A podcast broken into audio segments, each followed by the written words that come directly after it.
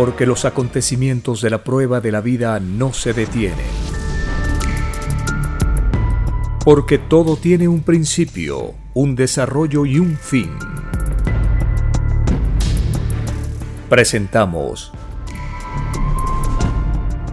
El tiempo que resta. Una gran oportunidad para cambiar nuestros destinos y la vida. El cambio de costumbres provocará la caída del sistema de vida, de las leyes del oro. Los acontecimientos le salen al encuentro a las criaturas. Una nueva revelación, escrita por Alfa y Omega, se extiende por el mundo. Ciencia celeste, nueva moral, filosofía común, justicia divina. El tiempo que resta.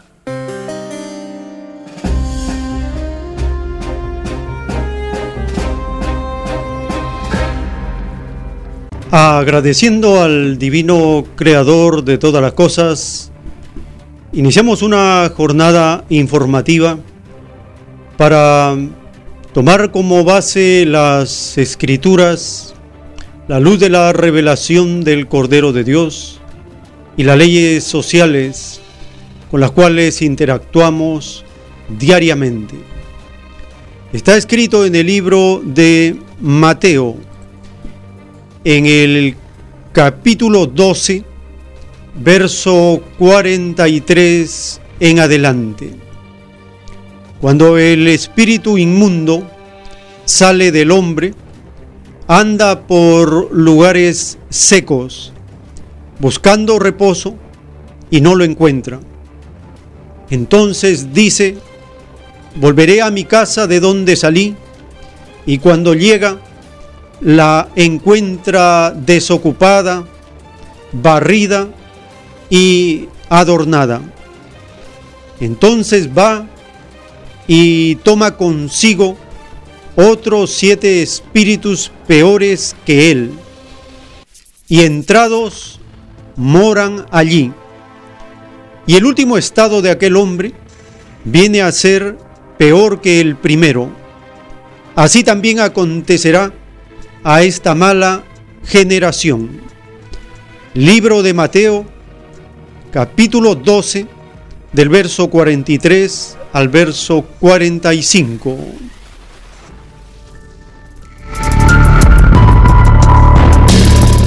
Esta parábola advertencia, enseñada por el Hijo de Dios a las multitudes en el mundo antiguo, tiene vigencia siempre, porque es un planeta de lucha material entre aquellos que buscan organizar una sociedad donde la base del beneficio sea compartido, sea social, sea colectivo, y aquellos que quieren acaparar lo que no necesitan. Estos dos grupos de seres en la sociedad reciben la alegoría de inmundos aquellos que no aprenden de su propio error, que siguen haciendo lo mismo y peor. Si ubicamos como inmundos a los neoliberales, veremos que estos seres siguen haciendo lo mismo y cada vez peor. ¿Qué hay antes de los gobiernos neoliberales? Tenemos los gobiernos socialdemócratas. Estos gobiernos socialdemócratas tienen por misión oponerse al gobierno del pueblo los gobiernos socialdemócratas siempre tienen temor a la organización popular, al poder popular, al autogobierno. La socialdemocracia es un espíritu inmundo de cierta categoría que trata de mantener o apaciguar al pueblo. Pero una vez que los gobiernos socialdemócratas son derrotados, ya sea en procesos electorales o golpe de Estado, entonces el espíritu inmundo de los neoliberales, de los capitalistas, se instala. ¿Y qué encuentran? Encuentran que la socialdemocracia ha desocupado el Estado, ha barrido el Estado y lo encuentran adornado al Estado. ¿Qué hacen según la parábola? Los neoliberales acaban destruyendo la nación, anulan la soberanía energética, anulan la soberanía alimentaria, vuelven a las naciones colonias, es decir, el Estado resulta peor que el anterior. Así enseña Jesús con alegorías cómo la correlación de fuerzas en la sociedad va cambiando de una forma de gobierno a otra. Actualmente vivimos bajo la advertencia de las escrituras que en el libro del Apocalipsis fue escrito.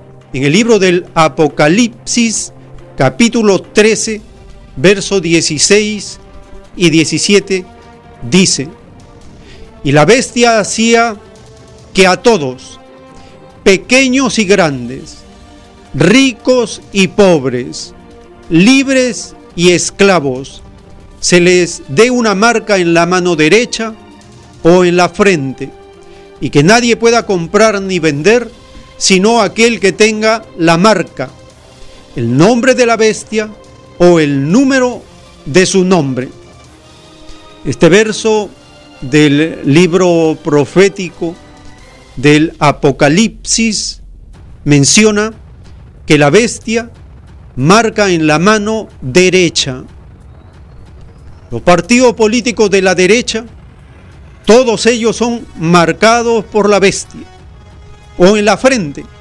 Todos aquellos que piensan según el capitalismo, que defienden el neoliberalismo, que defienden la socialdemocracia, están sellados en la frente, porque es parte del sistema capitalista.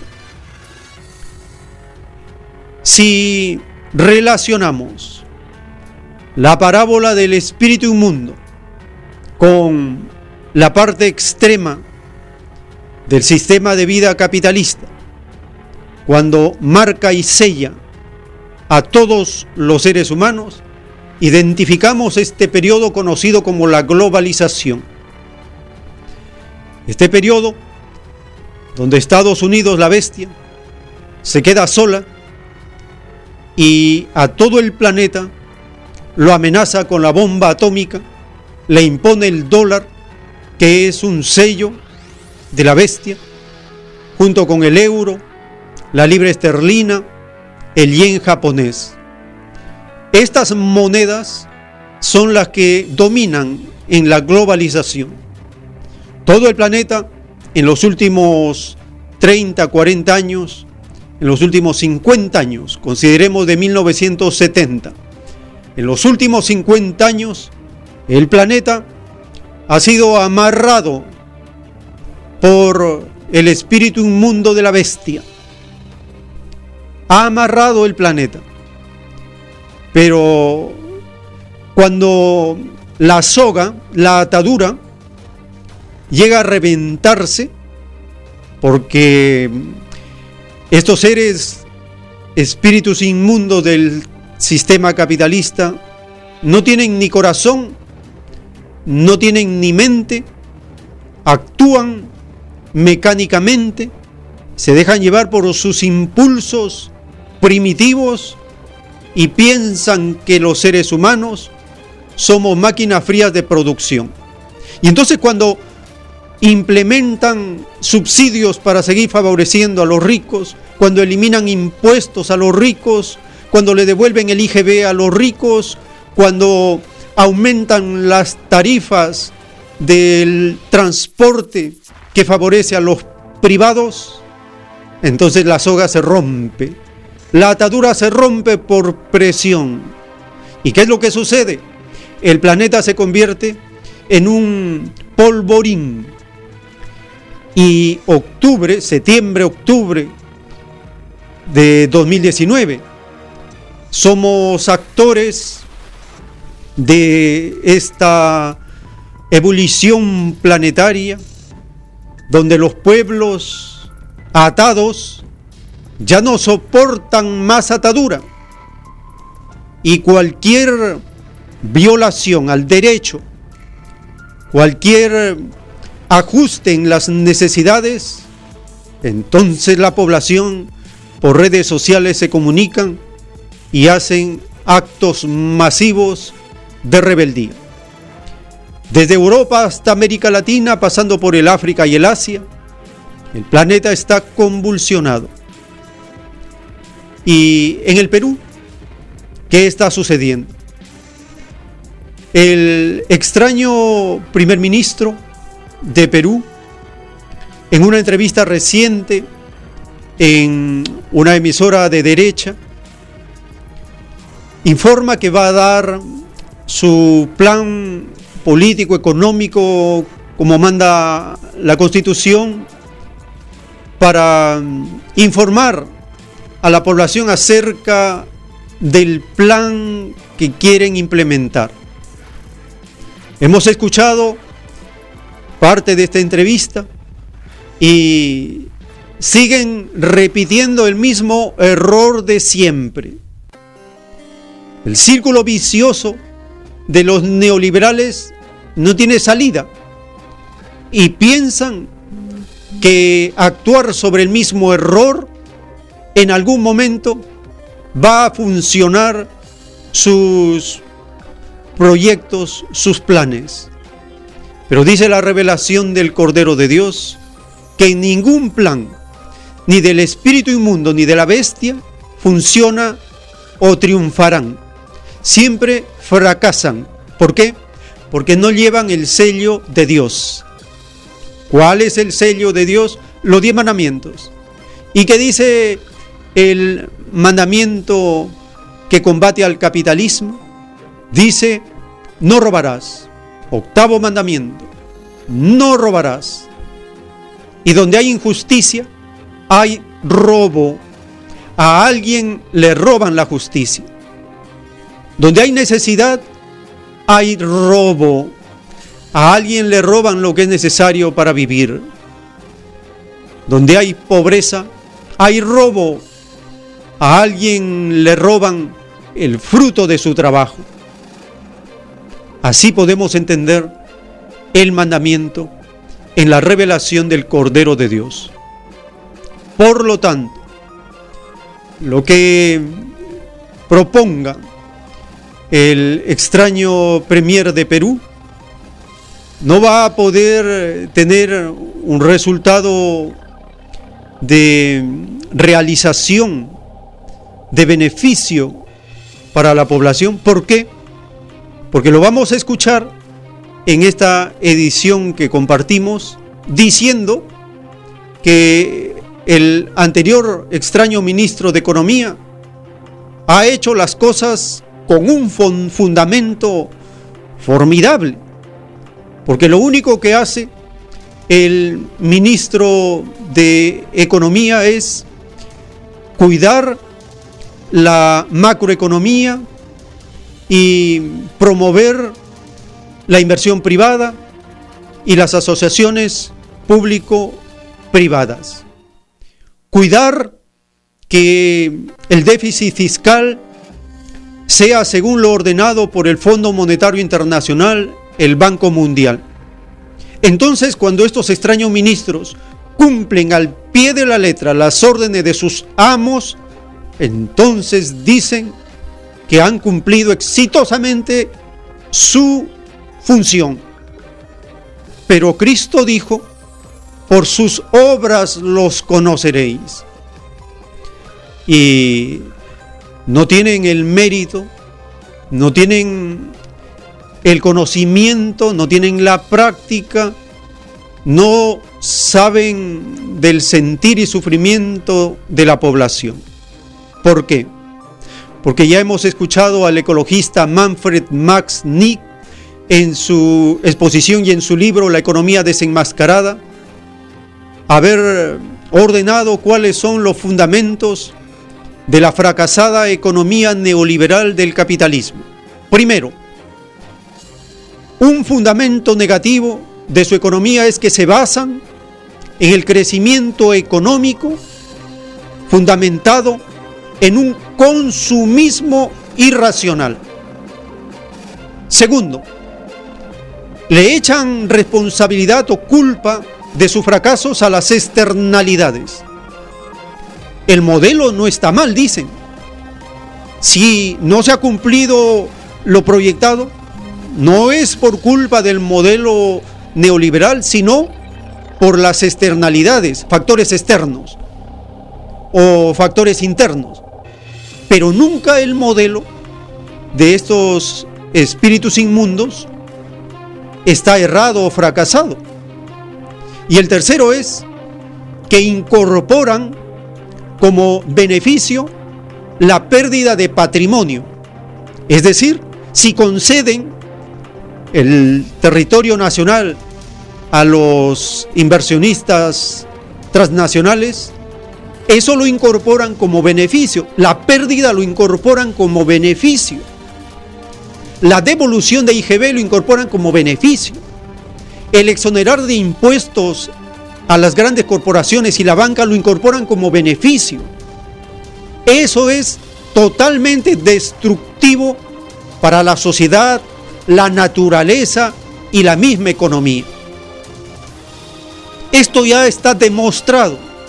Y sobre eso negativo, estos espíritus inmundos del neoliberalismo vuelven a hacer lo mismo, una vez y otra vez y otra vez. El planeta, la población, el mundo se está dando cuenta que estos seres son incompetentes. ¿Por qué? porque los gobiernos son manejados por políticos que son asesorados por economistas que no entienden la realidad en que vivimos. Así de dramática es la situación actual del Perú, de Chile, de Argentina, de Ecuador, de todas las naciones que tienen la tragedia de ser gobernados por formas de administrar el Estado en base a esta receta fracasada del consenso de Washington, impuesto con sangre y fuego por el Banco Mundial, el FMI, que son los cuernos de la bestia. Empezaremos en esta edición agradeciendo a todos aquellos que nos acompañan por las diversas redes y plataformas por las cuales compartimos estas informaciones. Por el canal de YouTube, aquellos que nos siguen en el tiempo que resta, por las plataformas de podcast, el tiempo que resta en Anchor y Spotify, por internet, radiocielo.com.p, por la frecuencia modulada en la ciudad de Lima, por la amplitud modulada en cobertura nacional desde Lima, Perú, hacia los países y las naciones de habla español. Compartimos esta edición de la entrevista al extraño premier neoliberal de Perú, anunciando que a fines de octubre de 2019 presentará su plan de política y de economía. Ese discurso sobre política general ¿Cuáles son los grandes temas sobre los cuales usted quiere persuadir a los peruanos que es indispensable hacer todos en conjunto? Yo lo reduzco en una palabra, generar confianza. Había cierta incertidumbre por parte del empresariado. Había cierta incredulidad por parte de la propia ciudadanía. No había generación de empleo, no hay mayor inversión. Este tiene que ser un mensaje sólido, debidamente argumentado y que, rompa con esta especie de incertidumbre. Y para empezar, eh, don Fernando, primero debo reconocer eh, la solidez con que ha venido eh, conduciendo la política económica el anterior ministro de Economía, Carlos Oliva. Y a efecto de ello, las dos premisas en las cuales se ha sustentado su gestión eh, en el MEF, eh, que son eh, la estabilidad macroeconómica y la responsabilidad fiscal. Eso se va a mantener. Lo segundo, también se nos tenemos ya en ciernes y que ha sido discutido con distintos gremios, goza de consenso, dos instrumentos de vital importancia, lo que es el Plan Nacional de Competitividad y Plan Nacional de Infraestructura y Competitividad. Y decía antes, de repente un poco a voz alzada, ¿no? que en este país no planificamos, y simplemente respondemos a lo cotidiano, al día a día. Y tenemos que planificar.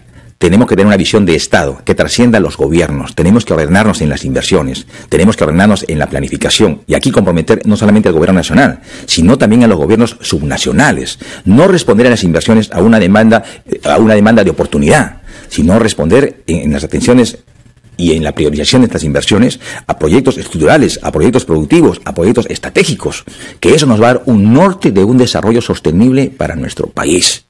Y a efecto de ello estamos eh, recogiendo de los distintos sectores eh, del propio Estado, son eh, sugerencias, recomendaciones, prioridades y sobre todo lo que se ha avanzado.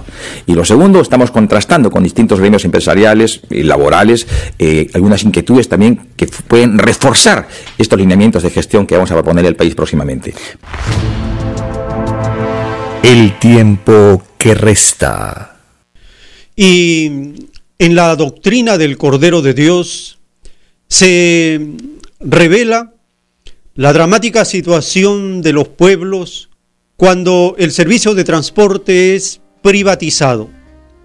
Hay un párrafo de los rollos del Cordero de Dios donde el autor, el autor de la ciencia celeste, el enviado Alfa y Omega, estando en Chile en los años de 1970-73, padeció este complot de la bestia norteamericana contra el programa socialista de gobierno de Salvador Allende.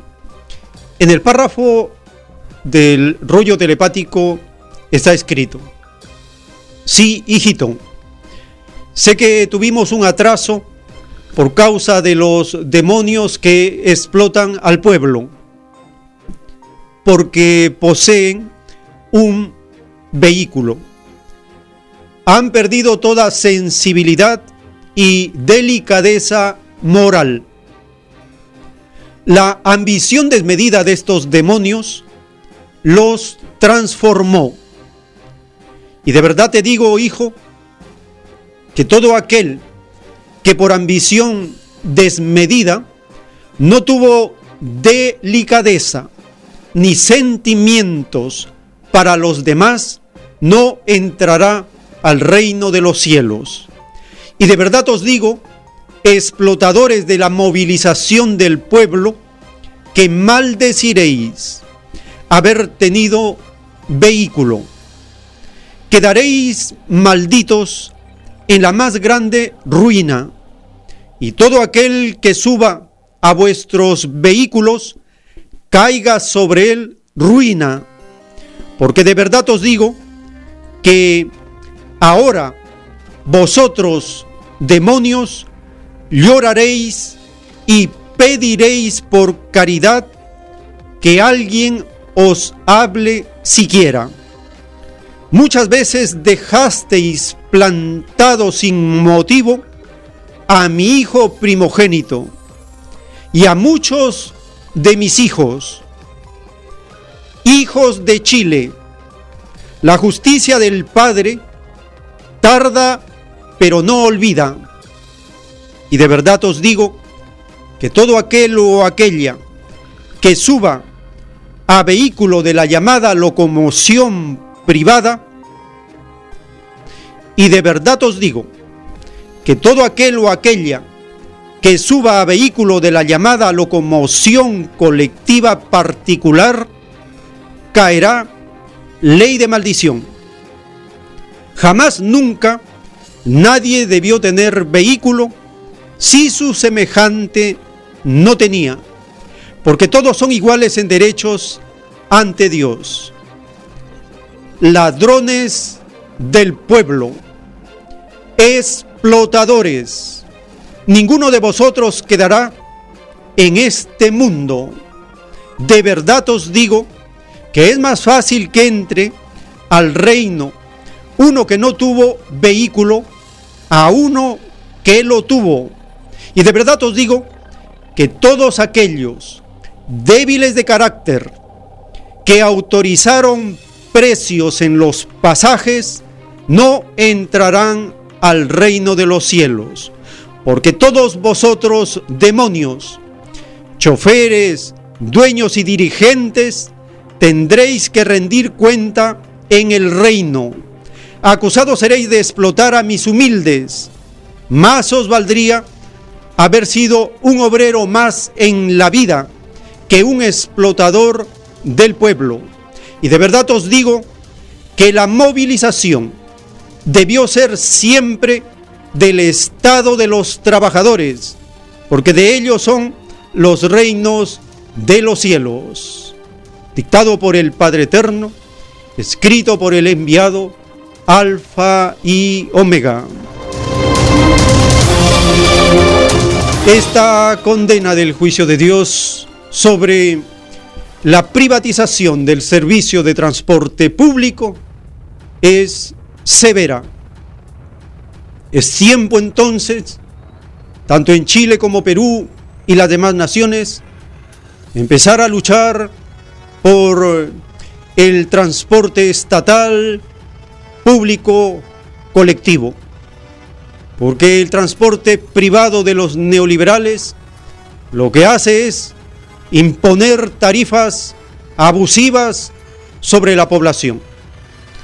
¿Cómo nosotros los pueblos del tercer mundo, de América Latina, tenemos que pagar tarifas elevadísimas por transporte privado?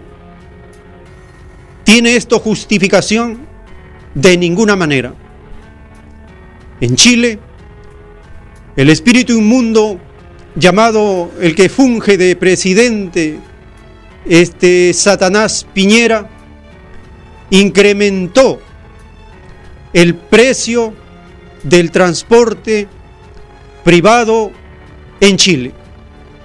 Y esto fue una soga que se reventó. Era una atadura más al pueblo. Ya lo habían atado con el incremento del precio de las tarifas eléctricas, de las viviendas, de los créditos con tasas de interés abusivas que tienen endeudadas a las familias hasta la tercera y cuarta generación. Y ahora un incremento del servicio de transporte.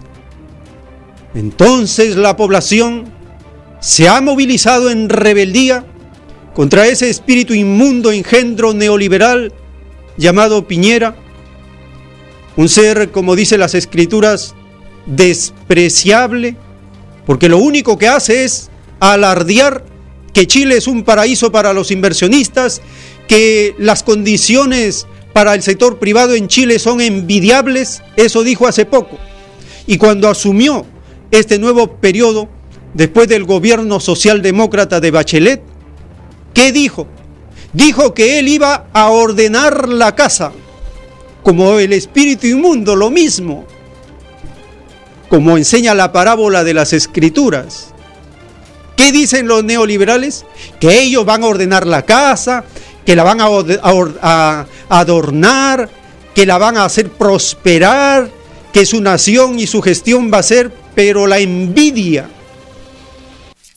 Así de ciegos son estos seres, pero el sector social totalmente abandonado. La prensa internacional está atenta a lo que está ocurriendo en Chile porque una vez que se ha declarado estado de emergencia en varias regiones, también se agravó la condición a toque de queda, estado de sitio en varias regiones de Chile. Estas medidas del espíritu inmundo tienen que ser condenadas por todos los pueblos de la tierra y todo uso de la fuerza contra la población no tiene justificación. Es por ello que nosotros como pueblo oprimido, pueblo explotado por gobernantes neoliberales como Perú, Chile, Argentina, Brasil, etc., tenemos que hacer una causa común de los pueblos y estar ahí como una cadena fortalecida para resistir a estos engendros neoliberales. Porque su desesperación, como lo profetiza la ciencia celeste, su desesperación los lleva a recurrir al uso de la fuerza. No tienen otra opción. No pueden ellos hacer una gestión de la economía porque ¿cuál es su finalidad? El sector privado. Y como su nombre lo dice, priva del beneficio colectivo a los demás. Y entonces, este Satanás Piñera hacía alarde que el, el per cápita de Chile era el más alto de América Latina. Pero el per cápita es un engaño, porque en Chile el 1 o el 2% concentra toda la riqueza nacional y el resto en toda la población. ¿Y qué hacen? Dividen entonces el Producto Bruto Interno entre el número de habitantes que tiene la nación y sale un producto per cápita. Totalmente engañoso, es una ilusión el medir, el tener este indicador para decir que esa nación ya pertenece a las naciones desarrolladas del primer mundo. Esta y muchas falsedades el pueblo le ha sacado en cara diciendo que no pueden resistir tanto engaño y tanto oprobio. No pueden conducir a la población a vivir en indignidad y pobreza constante, porque la miseria no es un derecho, es una imposición. ¿De quién? De estos satanases llamados capitalistas que están por todo el planeta haciendo de las suyas, pero también su tiempo se les está agotando.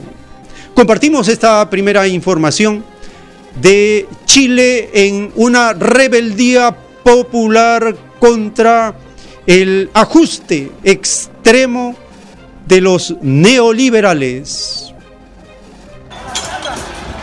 El presidente de Chile, Sebastián Piñera, decretó un estado de emergencia en la provincia de Santiago y Chacabuco tras las manifestaciones que se ocasionaron por el alza de los pasajes en la red metropolitana de movilidad que incluye al metro de Santiago y los autobuses. He decretado estado de emergencia en las provincias de Santiago y Chacabuco y en las comunas de Puente Alto y San Bernardo en la región metropolitana.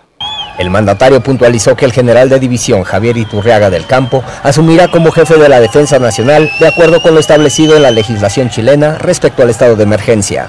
Tras el anuncio de Piñera, contingentes militarizados con armas y tanques salieron a patrullar las calles de Santiago con el fin de paliar los focos conflictivos, potestades que entregó el estado extraordinario. El objetivo de este estado de emergencia es muy simple, pero muy profundo. Asegurar el orden público asegurar la tranquilidad de los habitantes de la ciudad de Santiago, proteger los bienes tanto públicos como privados y por sobre todo garantizar los derechos de todos y cada uno de nuestros compatriotas.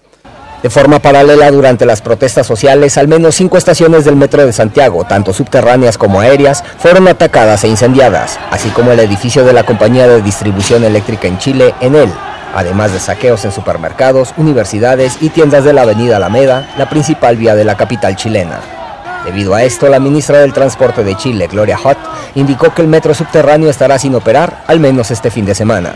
A partir del pasado 6 de octubre, el costo del pasaje del metro en Santiago en hora pico aumentó de 800 a 830 pesos chilenos, Manifestantes se han organizado para evadir el pago del pasaje del Metro de Santiago, uno de los más largos, modernos y caros de América Latina, porque acusan que el aumento es injustificado e incoherente con los sueldos promedio en el país sudamericano.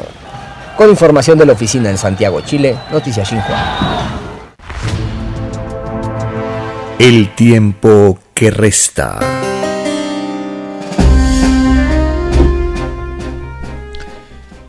En diciembre se realiza esta cumbre del clima en Chile. Sin embargo, esa nación está padeciendo una sequía muy extendida, muy grave.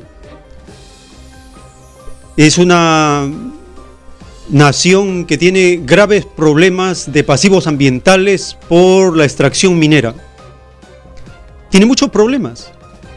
Pero este extraño gobierno neoliberal está haciendo mucho alarde del manejo económico de sus amigos, de sus secuaces, los capitalistas que sirven al capital transnacional.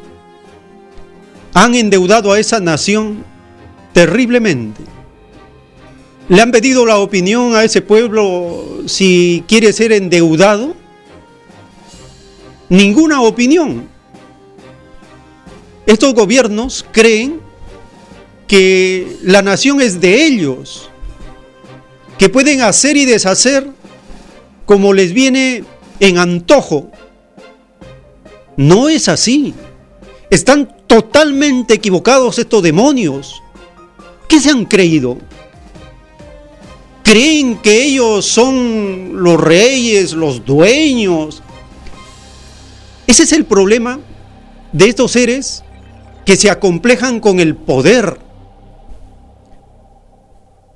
y reciben los honores y los aplausos de sus incondicionales. No se puede continuar con esta farsa capitalista de mentir a través de la prensa que su modelo económico es milagroso. No, no pueden continuar engañando. Este descontento popular en Chile es un desahogo, pero la población tiene que seguir profundizando qué es la economía, qué es la política, qué es la filosofía, porque en Chile hay una jornada, una larga trayectoria del Partido Comunista, del Partido Socialista, del proletariado chileno, tienen que volver a ese llamado, como lo hace la doctrina del Cordero de Dios. El pueblo oprimido de Chile está llamado a encabezar una gran revolución social que conduce al comunismo. ¡Qué contraste! El neoliberalismo, que es la parte extrema del sistema del oro, está engendrando, está dando a luz a un malestar inmenso nacional que va a desencadenar en una gran revolución comunista en Chile. Y este ejemplo se extenderá por todo el continente. He ahí la importancia de lo que sucede en Chile porque en la doctrina del Cordero de Dios se anuncian estos acontecimientos. Vamos a compartir desde otra cadena informativa lo que está ocurriendo en estos días en ese Chile rebelde, en ese Chile que está soportando mucho ya a estos neoliberales y que debe empezar a plantearse como dice el Cordero de Dios, el estado de los trabajadores. El sistema de locomoción de transporte tiene que estar controlado por el estado de los trabajadores para que no haya precios abusivos, para que no haya estas urgencias, esta discriminación que había dicho el extraño ministro, un extraño ministro neoliberal. Había dicho en su mensaje que si no quieren pagar una tarifa más elevada, que se despierten más temprano y que vayan en horas donde hay menos congestión de usuarios, porque allá hay una tarifa diferenciada, en hora punta incrementa la tarifa y en una hora que es más despejada, entonces baja la tarifa. ¿Y qué le dijo este extraño ministro? que se despierten más temprano y que aprovechen esa tarifa menor y que no vayan en hora punta. ¿Se imaginan a este espíritu inmundo lo que les ha dicho a esa población? Y eso fue ya una gota que rompió su cólera, su ira contra estos demonios neoliberales. Es una indignación inmensa lo que provocan estos seres. Compartimos desde otra cadena informativa lo que está pasando en Chile. El alza del precio del metro fue el detonante de una protesta ciudadana para expresar el descontento ante el aumento del costo de la vida en Chile y las desigualdades del país. Con unos 500 militares en las calles desde esta madrugada para controlar la situación, comenzaron a darse enfrentamientos entre grupos de radicales y miembros del ejército y de fuerzas de seguridad.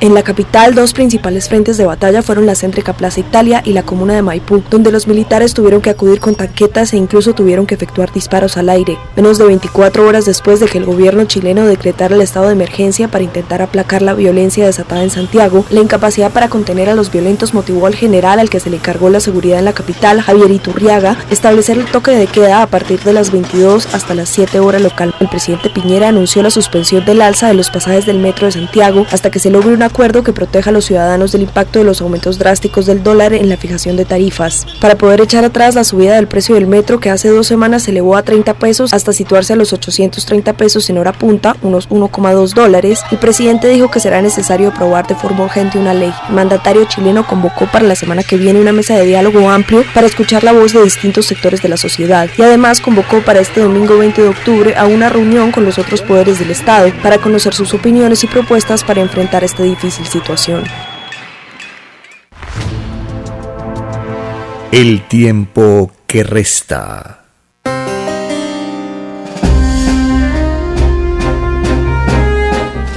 En un plano de los del Cordero de Dios está escrito, y de verdad os digo que todo yugo, y de verdad os digo que todo yugo no entrará al reino de los cielos. Y de verdad os digo, ambiciosos del mundo, que en el reino seréis acusados de crear el dolor y la injusticia. Y de verdad os digo que cada criatura humana de vuestra generación os hará un cargo, porque no hay quien no haya sufrido la necesidad. Toda abundancia se os dio, porque pedisteis probar la abundancia, porque no la conocíais. Se os dijo en el reino de los cielos que tal prueba era muy arriesgada. Se corría el riesgo de quitarle el derecho a otro. Mas vosotros insististeis y se os concedió. Y de verdad os digo que todo espíritu atrasado y poco evolucionado pide la abundancia material, no pide el conocimiento. Esto es característico de los espíritus humildes, escrito por el enviado Alfa y Omega. Ahora entendemos a partir de esta revelación el por qué estos seres pidieron abundancia. La pidieron porque son espíritus atrasados, poco evolucionados. Todavía no salen del primitivismo. ¿En qué consiste el primitivismo? En sentirse seguro con la cosa material, no con el conocimiento. El conocimiento es propio de la izquierda. La derecha se aferra a la cosa material, el oro. La izquierda se aferra a la filosofía, al conocimiento, a la doctrina, a la concepción. Esa es la diferencia entre el humilde, el pueblo, y la derecha, los ambiciosos. Compartimos un siguiente video para aquellos que nos acompañan por el canal de YouTube, El tiempo que resta, acerca de la petición que hacen los trabajadores de convocar a un paro nacional frente a todas las medidas abusivas del gobernante neoliberal de Chile. Que realmente ya no da para más la realidad en Chile, del costo de la vida y que nos estamos manifestando legítimamente por la carestía de la vida. La Unión Portaria de Chile está llamando a un paro nacional el día lunes. Nosotros como trabajadores industriales hacemos un llamado al Frente de Trabajadores Mineros, a, todos los trabajadores de la industria, al mismo tiempo al CDP y a todos los organismos sindicales a nivel nacional, que se llame a un paro nacional convocado desde la CUT, desde las organizaciones sindicales y sociales como la CONFECH o como también No Más AFP. Era una olla a presión. O sea, esto en algún momento tenía que reventar y ayer eh, eh, las fuerzas de los jóvenes nos dieron esta, esta eh, como iniciativa a poder decir basta ya. O sea, creemos que como ciudadanos no nos merecemos tanto abuso. El tiempo que resta.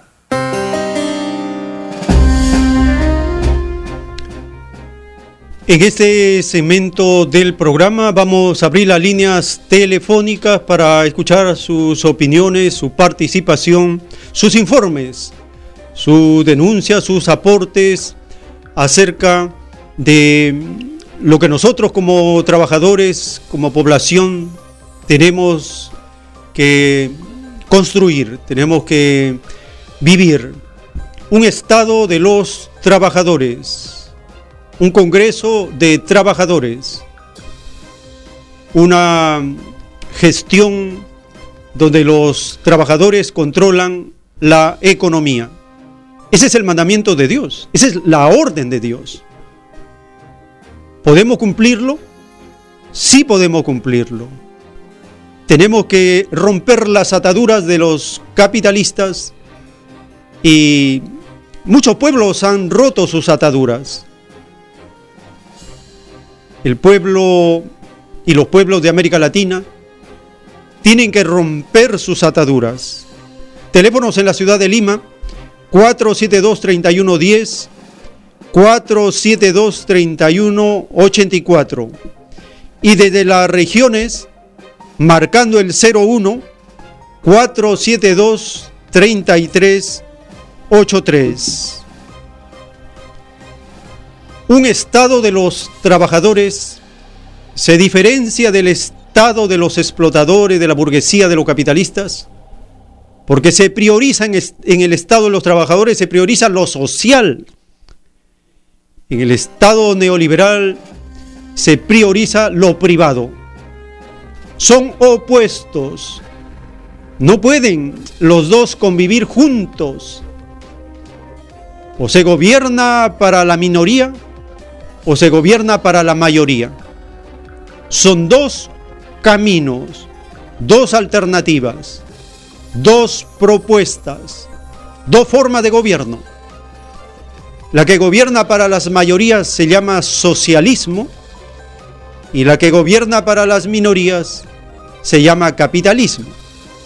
O donde las minorías gobiernan se llama capitalismo. Tenemos una comunicación su nombre, de dónde nos llama. Eh, hermano Juan del Callao. Le acusamos, hermano. Este, para estas próximas este, elecciones eh, congresales y el otro, año, el año 2001, elecciones presidenciales, este, el pueblo no tiene candidato. Eh, no tenemos representación en el pueblo, ¿no? Solo la fase izquierda, ¿no? Los pseudos izquierdistas, ¿no? Socialdemócratas, llamémosle no tenemos este, representación. Entonces es importante la formación, pues, que nos representen en el Congreso. Eh, es importante la creación, que tengan como base esta formación la escritura del Padre Eterno, una unidad común con nueva moral. Y hermano, yo le sugeriría este, si más adelante usted haga un sondeo por la radio, una especie de encuesta. ¿Quiénes de los hermanos que escuchan a nivel nacional estarían dispuestos en participar en la formación del Partido del Estado de los Trabajadores, teniendo como base la escritura del Padre. Eh, gracias, hermano, esa es mi, opinión. Gracias. hermano. Sí, esa es la idea. El Estado de los Trabajadores, su órgano político, su organización a nivel nacional del Estado de los Trabajadores, sí, una unidad común con nueva moral. Tenemos una nueva comunicación. ¿Su nombre de dónde nos está llamando? Aló, buenos días, hermano. Yo, ante todo, glorificado sea nuestro Padre Eterno desde Huancayo, Néstor Alaí. Adelante, hermano. Sí. Sí, gracias. Eh, bueno, este, quisiera eh, recordar eh, de alguna forma cuando analizamos el- la forma de actuar del sistema capitalista, lo vemos reflejado, por ejemplo, en la competencia cruel, que en este caso que el competente o que el incompetente, podríamos decir, se instala, eh, e hizo esa, esa competencia totalmente mm, eh, ventajosa con respecto a los demás com- competidores, entre ellos Benjur, y sabemos de, en, lo, que finalizó esta competencia eh, desigual, ¿no? donde Mesala se armó pues de una carreta bastante armada con inclusive con cuchillos y luego en las ruedas para destronar a todos los competidores hasta, hasta el final logró subsistir pero él mismo se ahorcó el cuello porque fue su caída y eso es un resumen este- toda esa carrera de la película de Ben Hur resume en lo que hoy en día estamos viviendo. La desesperación del sistema está recurriendo a un mecanismo cruel que tarde o temprano va a ser su propio yugo de exterminio, de autoeliminación, porque la bestia precisamente en su desesperación recurre a esas mañas para poder para poder apoderarse y subsistir en su poderío hegemónico. Lógicamente, los pueblos tenemos que entender de que solamente la unidad de los pueblos, la unidad de los países subdesarrollados, saqueados, hambreados por este sistema, logrará la liberación total. Porque si luchamos aislados, precisamente Argentina solo, Perú solo, Bolivia solo, no vamos a lograrlo. Unidos sí. Y lógicamente no sé cuál será el tiempo en que estamos viviendo, pero ya la profecía está dada por el Creador, que en Chile se va a formar el primer Congreso de Obreros, y esto lógica- lógicamente tenemos que también hacer eco de esta voz de la doctrina para poder estar eh, de alguna forma pendientes de lo que pueda acontecer en estos días y en esta, en esta época actual en la hermana nación de Chile, que también es un país que es- ha sido y sigue siendo víctima utilizada por el imperialismo norteamericano. Nada más, gracias hermano. Muchas gracias, hermano. Y sí, la doctrina dice, un inmenso movimiento de unidad común con nueva moral dará paz al mundo. Entonces hay que extender la unidad común con nueva moral, como un órgano de gobierno del Estado de los trabajadores y de esta manera vamos encauzando la, la profecía de las escrituras para América Latina y el mundo. Tenemos una nueva comunicación. ¿Su nombre de dónde nos, nos llama? Buenos días. Habla César, acá de los barrios Sales. Le escuchamos, hermano. Eh, ha subido el costo de vida. La gente está muriendo como los jubilados. Hermano, un favor, ¿podría bajar el volumen de su radio para que no se acople? Para escucharle nítidamente. Baje por favor el volumen de su radio y le vamos a escuchar con nitidez. Ya. Continúe. ¿Ahí está bien? Sí. Ya. Entonces, la gente también se está volviendo lo demente.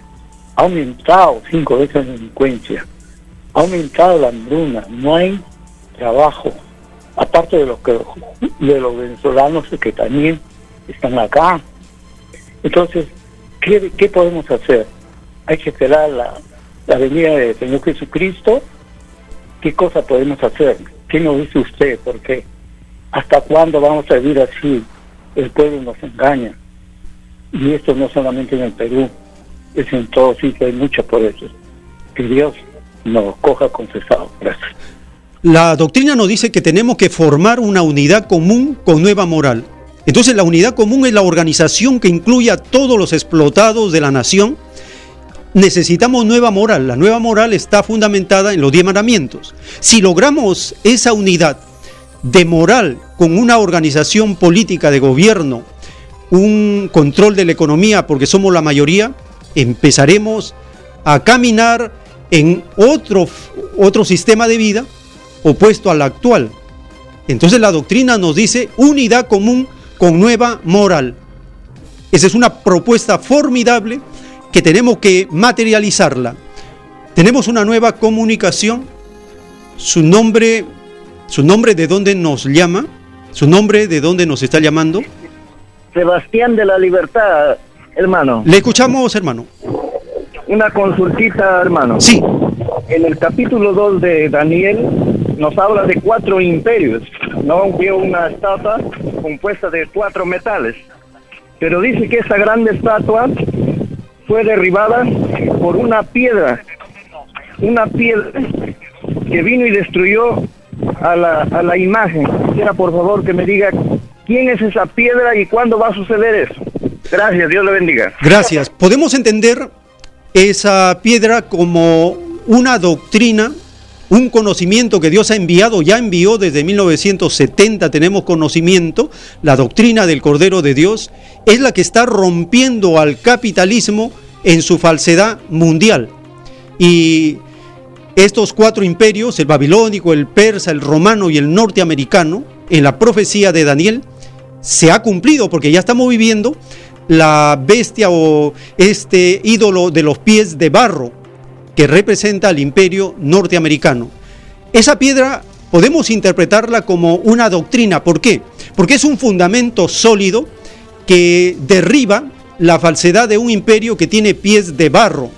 Entonces, entre el barro y, la piedra, es decir, entre la falsedad del capitalismo que no tiene filosofía y la doctrina de Dios que incluye filosofía, sabiduría, moral, justicia, incluye todo el conocimiento, eso es un fundamento que derrota, derrumba, destruye al sistema de vida de la falsedad llamado capitalismo.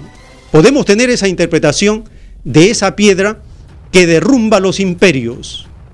Vamos a continuar con más comunicaciones. Su nombre, de dónde nos está llamando. Aló. Su nombre, de dónde nos llama. Aló. Aló. Llamando de San Felipe. Adelante, hermano, le escuchamos. Aló, aló, aló. Aló, sí. Señor. Sí. Quiero hacer una denuncia que debe ser tomada en cuenta por todos los Er- hermano, trabajadores eh, hermano, ¿me escucha? cesantes en educación, en todos los ministerios. Hay un periódico extra que es de la derecha, todos los días viene engañando que se les va a pagar el FONAVI, el FONAVI en diciembre, al día siguiente pone, se ha hecho un nuevo eh, recálculo, es decir, un engaño total. Están prácticamente a los cesantes engañándolos, ofendiéndolos. Esa clase de prensa debe ser liquidada. Segundo, señor, Sí, hermano, le estamos escuchando.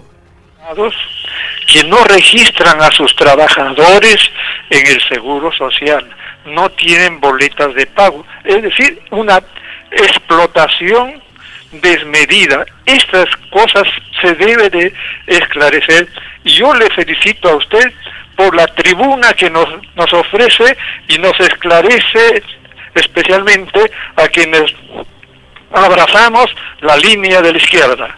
Muchísimas gracias. Muchas gracias por su denuncia, por su participación. Y es así, hay que bloquear, aislar y desaparecer a la prensa que miente. Toda la prensa derechista miente, pero hay una que son más extremistas, más degeneradas que otras. Eso es lo importante cuando Cristo dice, y conoceréis la verdad y la verdad os hará libre.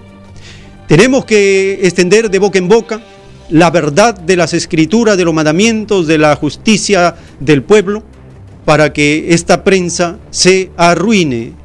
La derecha no tiene futuro, está condenada. El futuro es de la población trabajadora, es de los humildes, de los que fueron explotados. Tenemos una nueva comunicación. Su nombre, ¿de dónde nos está llamando? ¿Aló? Sí, buenos días, hermano. eh, Alberto de Surquillo. Le escuchamos, hermano. Sí, este hermano, mire, yo este pienso de que es un poco difícil de que el pueblo pueda llegar al poder mediante tal como están diseñadas las leyes eh, para las elecciones y todo, ¿no? Hemos visto cómo en los últimos años la, la televisión, los medios solamente permiten que se presenten, o sea, entre 8 a 10 individuos que son los mismos de siempre en todas las elecciones, los pasean por todos los canales y eh, ellos son los que tienen el visto bueno pues del sistema, de las clases de la élite, ¿no?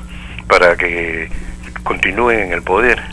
Y eh, a ellos nomás se les permite, en cambio están vetados todos los candidatos, ya hemos visto ya, ¿no? Como persiguen a Goyo Santos, como persiguen a, a Dubiri, a Cerrón, todos los candidatos del pueblo. Entonces, ¿qué, qué, qué se puede esperar, no? Ellos no van a ser permitidos de que, de que entren al poder. Y, si no van a tener un grupo pequeño de congresistas y todo.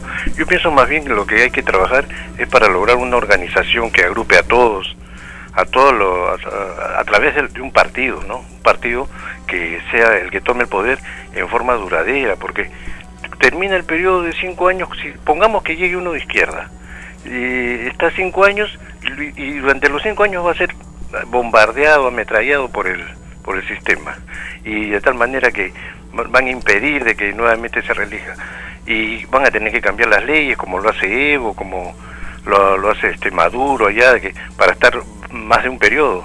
Entonces es bien complicado. Yo pienso que solamente a través del Partido Comunista sería la, la única manera de tomar el poder. Gracias. Gracias, hermano. Y sí, la doctrina del Cordero de Dios dice que solo el Partido Comunista es el único que va a quedar en el planeta. Esta es una profecía de Alfa y Omega. Por lo tanto, la unidad común con nueva moral tiene que levantar un programa comunista de gobierno con un Estado de los trabajadores, con un modo de producción que sea del agrado del divino Creador, donde el trabajador come el fruto de su trabajo, vive en las casas que construye y adquiere el conocimiento que descubre, que experimenta es otra realidad, otro sistema de vida. Así es.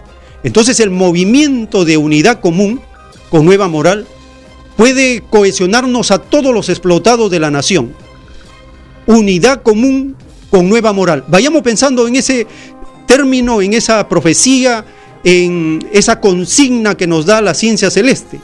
Unidad común con nueva moral. Incluye a todos los explotados de la nación, de las naciones del tercer mundo. Continuamos con más comunicaciones. Su nombre, de dónde nos está llamando. Su nombre, de dónde nos llama. Um, buenos días. Miguel de la ciudad de Arequipa. Adelante, hermano. Mire, hermano, bueno, de Radio Cielo, ¿no? Eh, en realidad lo que usted menciona es verdad. Lo que aquí hay que hacer es un cambio radical de raíz. Toda la mafia, la corrupción, el sistema hay que borrar. Entonces para construir una nueva sociedad donde haya una evolución social mejor en beneficio de toda eh, la humanidad, de toda la sociedad peruana lo menos, ¿no? si no es latinoamericana. Pero, ¿qué ocurre? Las organizaciones políticas, no solo las organizaciones políticas están, digamos, hoy en día están, digamos, al concurso, quién paga más para ser congresista, quién paga más, dónde va, o sea, la gente honesta, quien quiere trabajar, pues no va. Entonces, ¿qué hacemos? Entonces yo pienso, yo pienso personalmente, debemos de hacer un frente de liberación nacional, para barrer con toda esta sarta de forajidos, porque todos los partidos, estos partidos, de estas organizaciones criminales, que son como organizaciones políticas, simplemente entran a embolsillarse el dinero del erario nacional. No, entran y defienden el sistema, este sistema corrupto, tal como está el, el neoliberalismo, el capitalismo, la semifeudalidad, la corrupción, etcétera, etcétera, ¿no? En segundo lugar, lo que yo quiero mencionar, producto de eso a veces la mentalidad de la gente es paupérrima, o a veces yo diría peor que un animal, que un peor que un perro, que peor que un cualquier, el perro es más amigo de todos, ¿no? La gente se pone una mentalidad horrible. Aquí en la ciudad de Arequipa sucede lo siguiente. El Consejo Provincial pone eh, lo que es la beneficencia pública maneja y entonces tiene directorio, tres directorios, uno el gobierno regional, uno el Ministerio de la Mujer, pero quien pone el, director es el Consejo Provincial. Pero estos personajes que ponen, el presidente de la beneficencia y hay una mujer llamada este Jessica García Pasa, ¿no? Donde desgraciadamente esas personas incompetentes, incapaces, a veces no pueden manejar los programas de lo que es la beneficencia, entonces, ¿qué ocurre, señor periodista? Eh, conocemos a una, amiga, una compañera este, de 86 años que se llama Rosa Cecilia Chávez con discapacidad visual. Le han desalojado de su vivienda para confinarle un asilo indigentes donde los ancianos están locos, ya dementes, entonces donde yo presencié hasta el insulto, donde ellas se dirigen fuera para, para votarlo, ¿no? Ese trato no se merece esta persona. Esta compañera es del Valle de Tambo, nacida en la punta de Bombón, pero por azares de la vida ella vivió toda su vida en la beneficencia, es hija de la beneficencia. Pero no podemos permitir el abuso de esta manera de esta gente que es déspota, o sea, ni siquiera quiere conversar, simplemente lo confina, entonces para que se muere. Y todavía no quiere que lo visiten sus, ah, sus amistades, nadie, porque dice por proceso de adaptación como si fuera un campo de concentración nazi, entonces donde dice no, no puede recibir visita porque se pone triste cuando lo ve algunos amigos. Eso me parece que es algo inhumano, inhumanidad. Entonces el alcalde, yo tuve un compromiso con el alcalde para resolver ese problema el día miércoles, hasta el momento nada se ha hecho. Simplemente parece que se impone este presidente de la beneficencia y quiere hacer lo que le dé la gana. Esta gente no merece trabajar en lo que es la administración pública. Estos deberían ser destituidos. Entonces estoy invitando desde su propia emisora, vamos a hacer un plantón el día martes a partir de las 9 de la mañana frente al municipio en el filtro aquí en la ciudad de Arequipa. No es posible este abuso de tan tamaño, digamos, gigante, un abuso contra una persona con discapacidad que no puede defenderse y hoy en día como una prisionera no puede conversar con sus amigos de, del asilo, rechaza, entonces ni siquiera ahora está con depresión, deprimida, psicológicamente abatida, ese tipo de trato, ¿dónde están los derechos humanos? Yo invito a los derechos humanos, Defensoría del Pueblo, personas que tienen este todo todo tipo de digamos a lo menos personas con discapacidad con nadie no no no se pronuncia absolutamente nada y aquí las personas que ella, ella no tiene ni por qué estar así porque ella ha trabajado más de 50 años gratuitamente para la beneficencia y ella tiene su vivienda y entonces ahí lo han desalojado, desgraciadamente, eso es lo más lamentable. Denuncio ante la opinión pública y a todo el país que se puede escuchar. No es posible este abuso de esta gente, de estos bandidos, yo diría, no, indigna la verdad. Entonces hasta he tenido que llevar policía porque como si fuera una prisionera, o sea, imagínese, hasta los presos pueden hablar por teléfono y esta esta compañera con no puede hablar con nadie, o sea, un aislamiento total.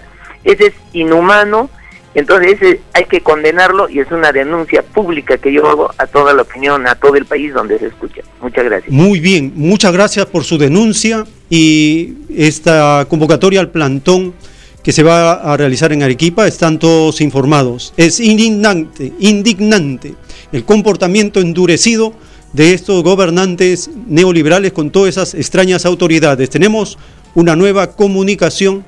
¿Su nombre de dónde nos llama? Hermano Joel de Guaruchirí. Adelante, hermano, le escuchamos. Dos, dos, dos asuntos, hermano. Primero, por favor, eh, pida usted su comprensión en el sentido de que esos que dicen partidos no son partidos, hermano. Son agrupaciones delictivos, agrupaciones criminales desde la época republicana. De manera, a ver si usted motiva a todos los oyentes a que se vaya corrigiendo eso de que partidos, ¿cuál partido político? Entonces, esa es uno. Dos, lo que acaba de denunciar el hermano de Arequipa, eso no es novedad, hermano Iber. Usted como periodista de trayectoria, por lo menos más de 35 años ahí de comunicador social, sabe, sabe exactamente que en nuestro país hay unos atropellos atroces y esto es uno de una perlita pequeñísima. Aquí en Guaruchirí y sus uh, distritos, ¿qué cosas suceden? Pistas descuidadas, avenidas que no se eh, mejoran, pero las alcaldesas, ¿qué hacen? ¿Qué hacen? Usted se dé una vueltecita para recoger todos esos detalles. Es asombroso, hermano. Entonces, lo que insisto es que cada ser peruano vayamos entendiendo en su dimensión correcta qué es un partido, qué cosa es el partido que en estos momentos dice, dice. Y ahora, con la cuestión de eh, adelanto de elecciones, ¿cuántos intelectualoides se presentarán para traficar con las conciencias de muchísimos ignorantes que somos? Es todo, hermano Iber, gracias. Muchas gracias, hermano, por esa precisión, es exacto. No se puede llamar partidos a estas bandas de integrantes que son parte de la economía criminal del capitalismo. Son bandas organizadas para delinquir porque ven que la política del capitalismo es un buen negocio, un formidable negocio para ellos y sus familias. Tenemos una nueva comunicación. ¿Su nombre de dónde nos llama? Aló, bueno, bueno, buenos días. Buen hermano día. Amadeus. Eh, estimados hermanos. eh, Hermano, ¿puede levantar el tono de su voz, por favor, para escucharle mejor? Así es. eh, Ahora sí. Sí, hermano, acá de San Juan de Miraflores. Eh, hay que denunciar de que este el, el sistema capitalista es un sistema delincuencial. Es, es un manual de, digamos, es un manual de delincuentes, porque genera corrupción, genera, digamos, este, eh, eh, robos, genera robo de la plusvalía. El robo de la plusvalía ya es algo muy, muy notorio a nivel mundial. Como sistema se estudia todo eso. También eh, se puede catalogar al, al sistema capitalista como una, un manual de corrupción. Este, ya no- antes se hablaba de ciencias contables, de ciencias económicas, que es falso. O sea, las ciencias económicas ya se debe denunciar que el sistema capitalista se basa en unas ciencias económicas que es falsa, que ocurre a nivel, han impuesto a nivel planetario, pero no, no cumple todos los procesos de, ciencia, ni tiene respaldo científico. Se han alejado de, la, de, los, de los principios, se han alejado de todos de los patrones económicos y solamente eh, ellos ven la parte de ganancia, ¿no? No ven la parte ética. La ética es una parte de ciencia y eso lo, le quita ese, ese respaldo científico. Eh, también podemos decir de que eh, la naturaleza está siendo ya destruida, como dice la Biblia, por los mismos este, estos este, usureros ambiciosos. Eh, digamos, este, tendremos que denunciar a nivel planetario de que el sistema capitalista es- es un engaño a nivel económico. Y tenemos la historia, la misma historia lo dice, ¿no? Desde los tiempos de, de Truman, de Eisenhower, o sea, ellos son los que eh, tiraron bombas atómicas y ellos nunca fueron, digamos, denunciados como genocidas, fascistas. Ellos fueron los que han destruido países completos en su economía, como lo están haciendo ahorita con, con Venezuela. Le, digamos, lo, lo aíslan económicamente, financieramente, con le quitan las medicinas, le quitan, digamos, lo- las finanzas eh, bancarias y lo hunden para así poderse agarrar todas las riquezas de cada país. Entonces vemos que es eh, una, una filosofía, ni podemos llamarlo filosofía, sino es una, una- un manual delincuencial propia de, de gángsters. Es un manual de ga- gasteril que lo quieren imponer a todo el mundo. Entonces, eh, eso se tiene que denunciar de que este sistema económico o este manual capitalista no sirve. Y la doctrina alfa y omega ya lo, lo menciona, ¿no? Que nació muerto, es una, una es un, es un manual, es una filosofía muerta que no se debe ya difundir. Se debe ya, digamos, este, aferrar a la doctrina socialista o comunista, que es una ley del universo. Son leyes que fueron comprobadas ya en tiempo de, en los años 40 por, eh, por el filósofo Kropotkin y a cambio de eso lo, rezagaron esa filosofía, esa, esa, esas investigaciones que hizo este ruso y pusieron la ley de la selección natural de Darwin, con eso nos han engañado tanto a nivel filosófico, biológico y también este histórico, ¿no? Tenemos que denunciar a nivel de todos los niveles, histórico, a nivel científico, a nivel biológico, a nivel económico, porque la denuncia en contra del capitalismo es en todos los niveles, a nivel científico, a nivel moral, a nivel ético, porque rompe todas las facetas de la, de la, eh, digamos, este, de la evolución del ser humano. Desde ese punto de vista hay que ya expandir eh, la, toda la, lo corrupto, lo inmoral, lo negativo que es para la humanidad. Eso es todo, hermano. Muchas gracias, hermano, por la precisión con la cual tú nos invitas a desenmascarar a este sistema de vida porque su historia es falsa historia, su moral es inmoralidad, su libertad es libertinaje, su economía no es ciencia, es apenas una disciplina que hace cálculo matemático para interpretar la realidad, nada más. Y así iremos desenmascarando a este sistema de vida. Tenemos una nueva comunicación. ¿Su nombre de dónde nos llama? Buenos días, hermano Hola, Miguel Ángel, de acá de Vitarte. Le escuchamos, hermano, adelante. Eh, este sistema del demonio y ya está llegando al extremo. Entonces, nosotros, la gente piensa en la nueva, el nuevo cambio, las profecías se van a cumplir, pero no leen. Entonces menos van a leer la doctrina del correo de Dios, menos van a leer, leer el Nuevo Testamento, el Antiguo Testamento. Hay que leer.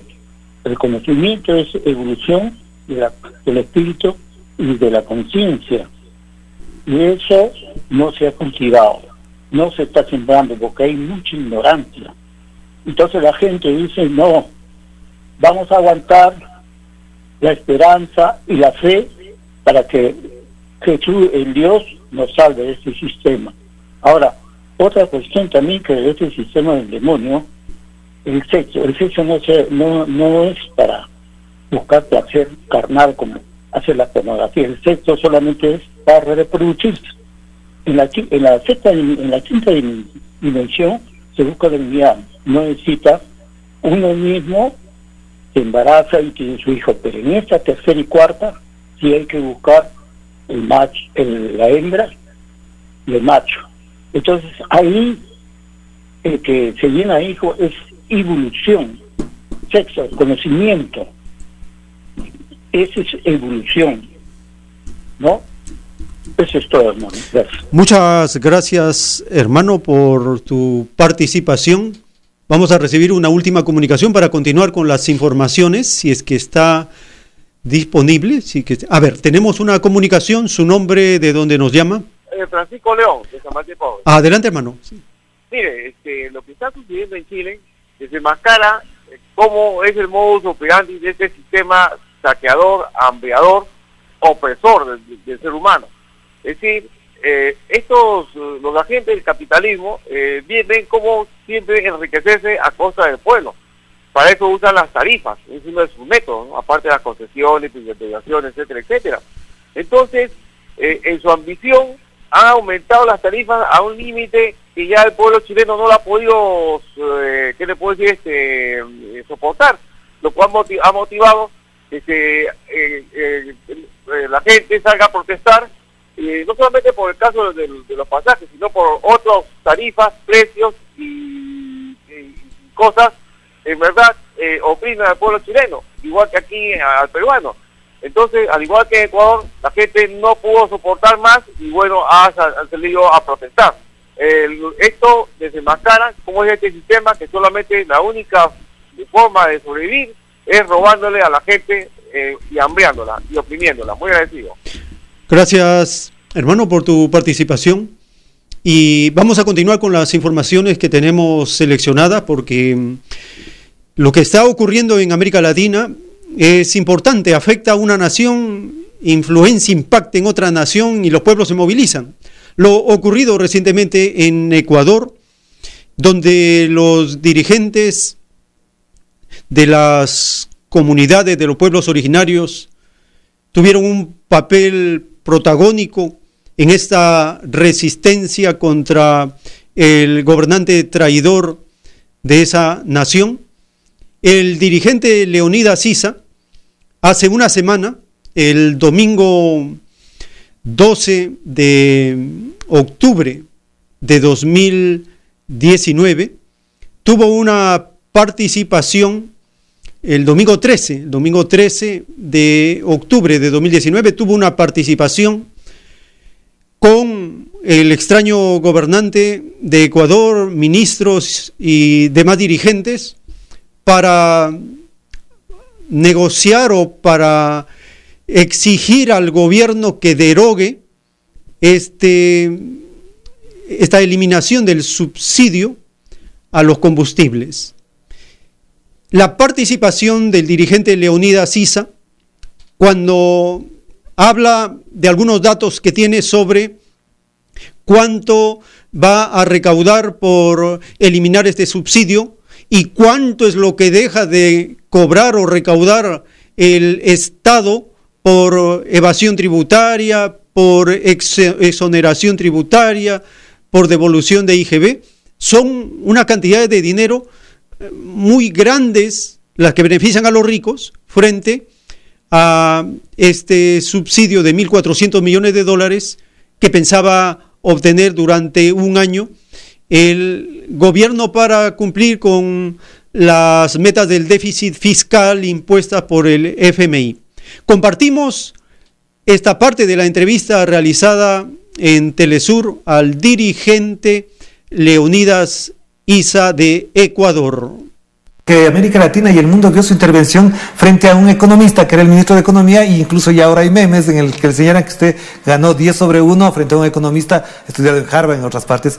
¿Usted cree que la situación económica del Ecuador, dados sus conocimientos, dada su visión sobre la economía, no daba para un acuerdo con el Fondo Monetario y si ya no se aplica el acuerdo con el Fondo Monetario Internacional, lo que dicen ellos es que se necesitan 4 mil millones de dólares para sostener la economía en adelante. ¿Cómo resolver esa situación? Pero esos 4 mil millones de dólares se debía, este, no se debía condonar. En este caso, algunos eh, se enojan, digamos, ¿no? no se debía remitir esos 4 mil 600 millones de dólares.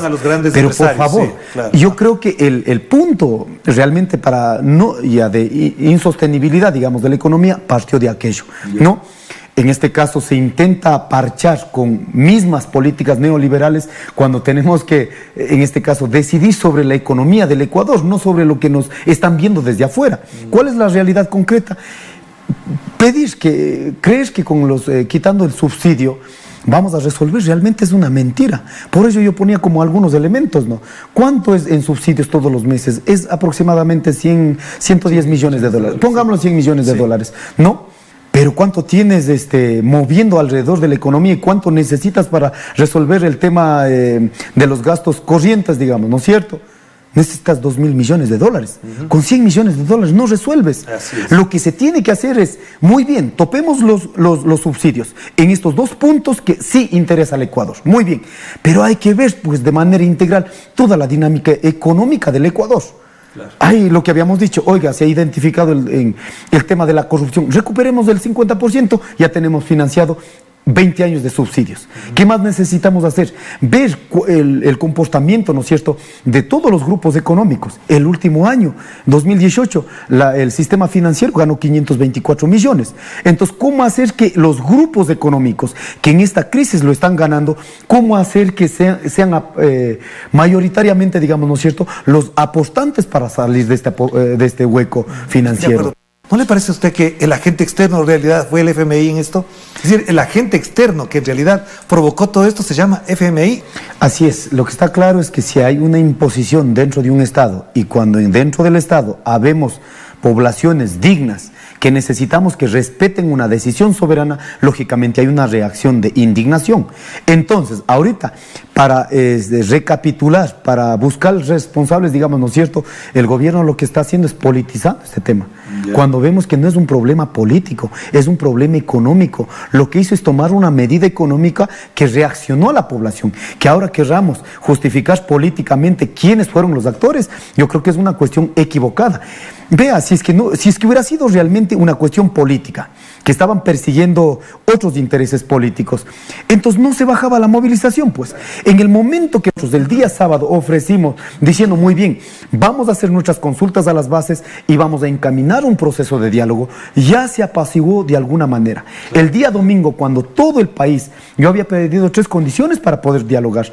Tiene que ser cadena abierta, tiene que ser con representantes de pueblos y nacionalidades, no puede estar una comisión de cinco o cuatro dirigentes conversando con el presidente o con la comisión.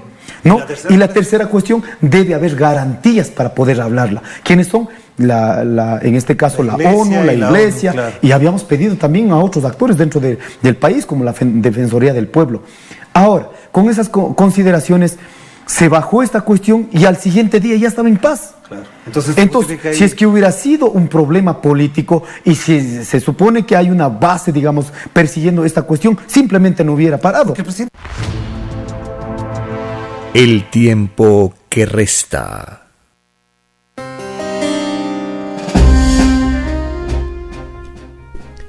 En la doctrina del Cordero de Dios se habla acerca del gobierno popular, del gobierno común y del gobierno de los acomplejados al oro. ¿Cuál de estos gobiernos es el que conviene a las mayorías? El gobierno común, que significaría el gobierno comunista. Un gobierno popular es un gobierno de la socialdemocracia y el gobierno de los acomplejados al oro, el gobierno de la derecha. En el Perú nunca hemos tenido un gobierno de izquierda. Nunca ha habido en el Perú un gobierno de izquierda. Se ha conocido gobiernos socialdemócratas y gobiernos derechistas. Dentro de los gobiernos derechistas, la dictadura militares. Tenemos entonces un atraso en cuanto a la forma de gobierno en el Perú. En el caso de Bolivia, también la mayor parte de su historia gobernado por dictaduras derechistas, gobiernos derechistas y también por gobiernos de la socialdemocracia. Dentro de la socialdemocracia está el espectro de los conservadores, está el grupo de los reformistas y también de los radicales. En el caso del gobierno de Bolivia, es un gobierno socialdemócrata reformista el que está en este periodo, en estos 13 años, conduciendo el gobierno.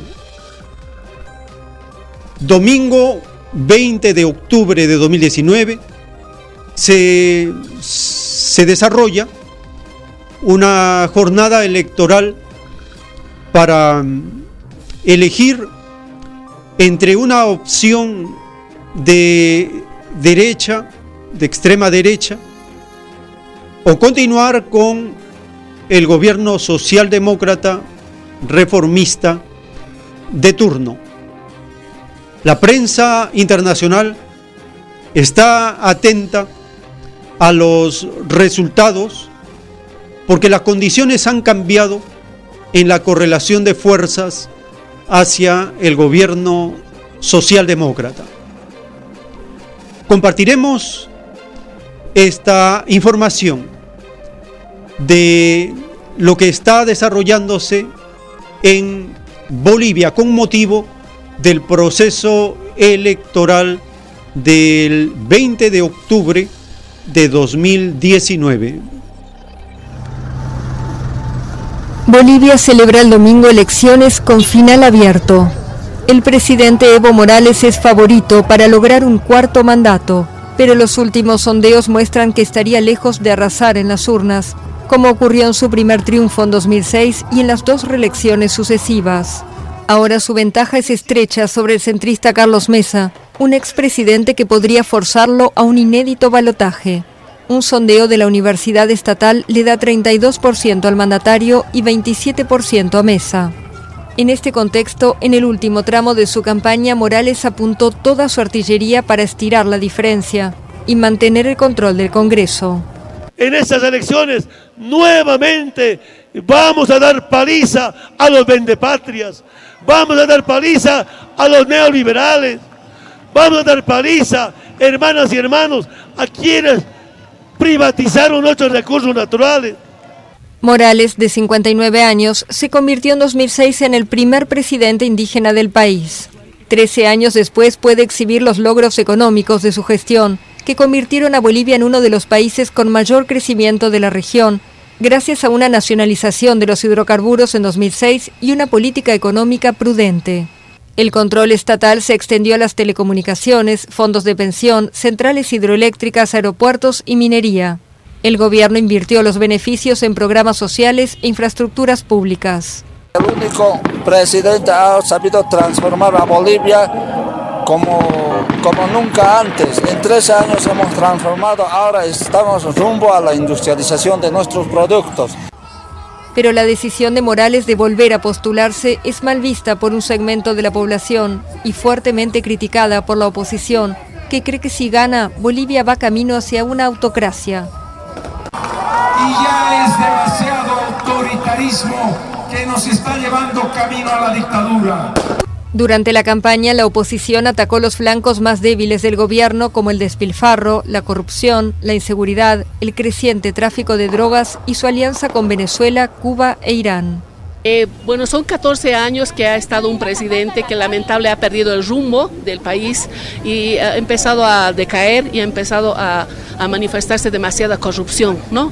Mesa, historiador y periodista de 66 años, logró reunir en el último tramo de la campaña a actores políticos disímiles, desde la izquierda hasta la derecha radical. Para ganar en primera vuelta, Morales tendría que alcanzar la mitad más uno de los sufragios válidos, o el 40% de los votos y una ventaja de 10 puntos sobre el segundo más votado. La decisión estará en manos de los 7.300.000 bolivianos habilitados para votar. El tiempo que resta.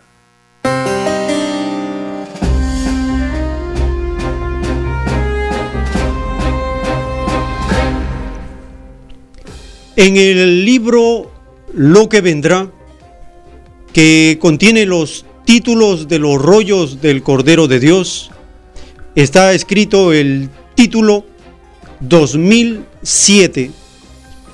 En la prueba de la vida, surgieron las llamadas naciones y los llamados gobiernos. Los últimos confundieron lo que era del pueblo y lo que era de los comerciantes. Ningún sistema de vida debió de confundirse con los que de antemano estaban condenados a no entrar al reino de Dios porque fue escrito que ningún rico entraría al reino de los cielos. Si los ricos no entran al reino, los llamados comerciantes tampoco entran. Ricos y comerciantes forman una misma ralea con el mismo propósito, dictado por el Divino Padre Eterno, escrito por el enviado Alfa y Omega.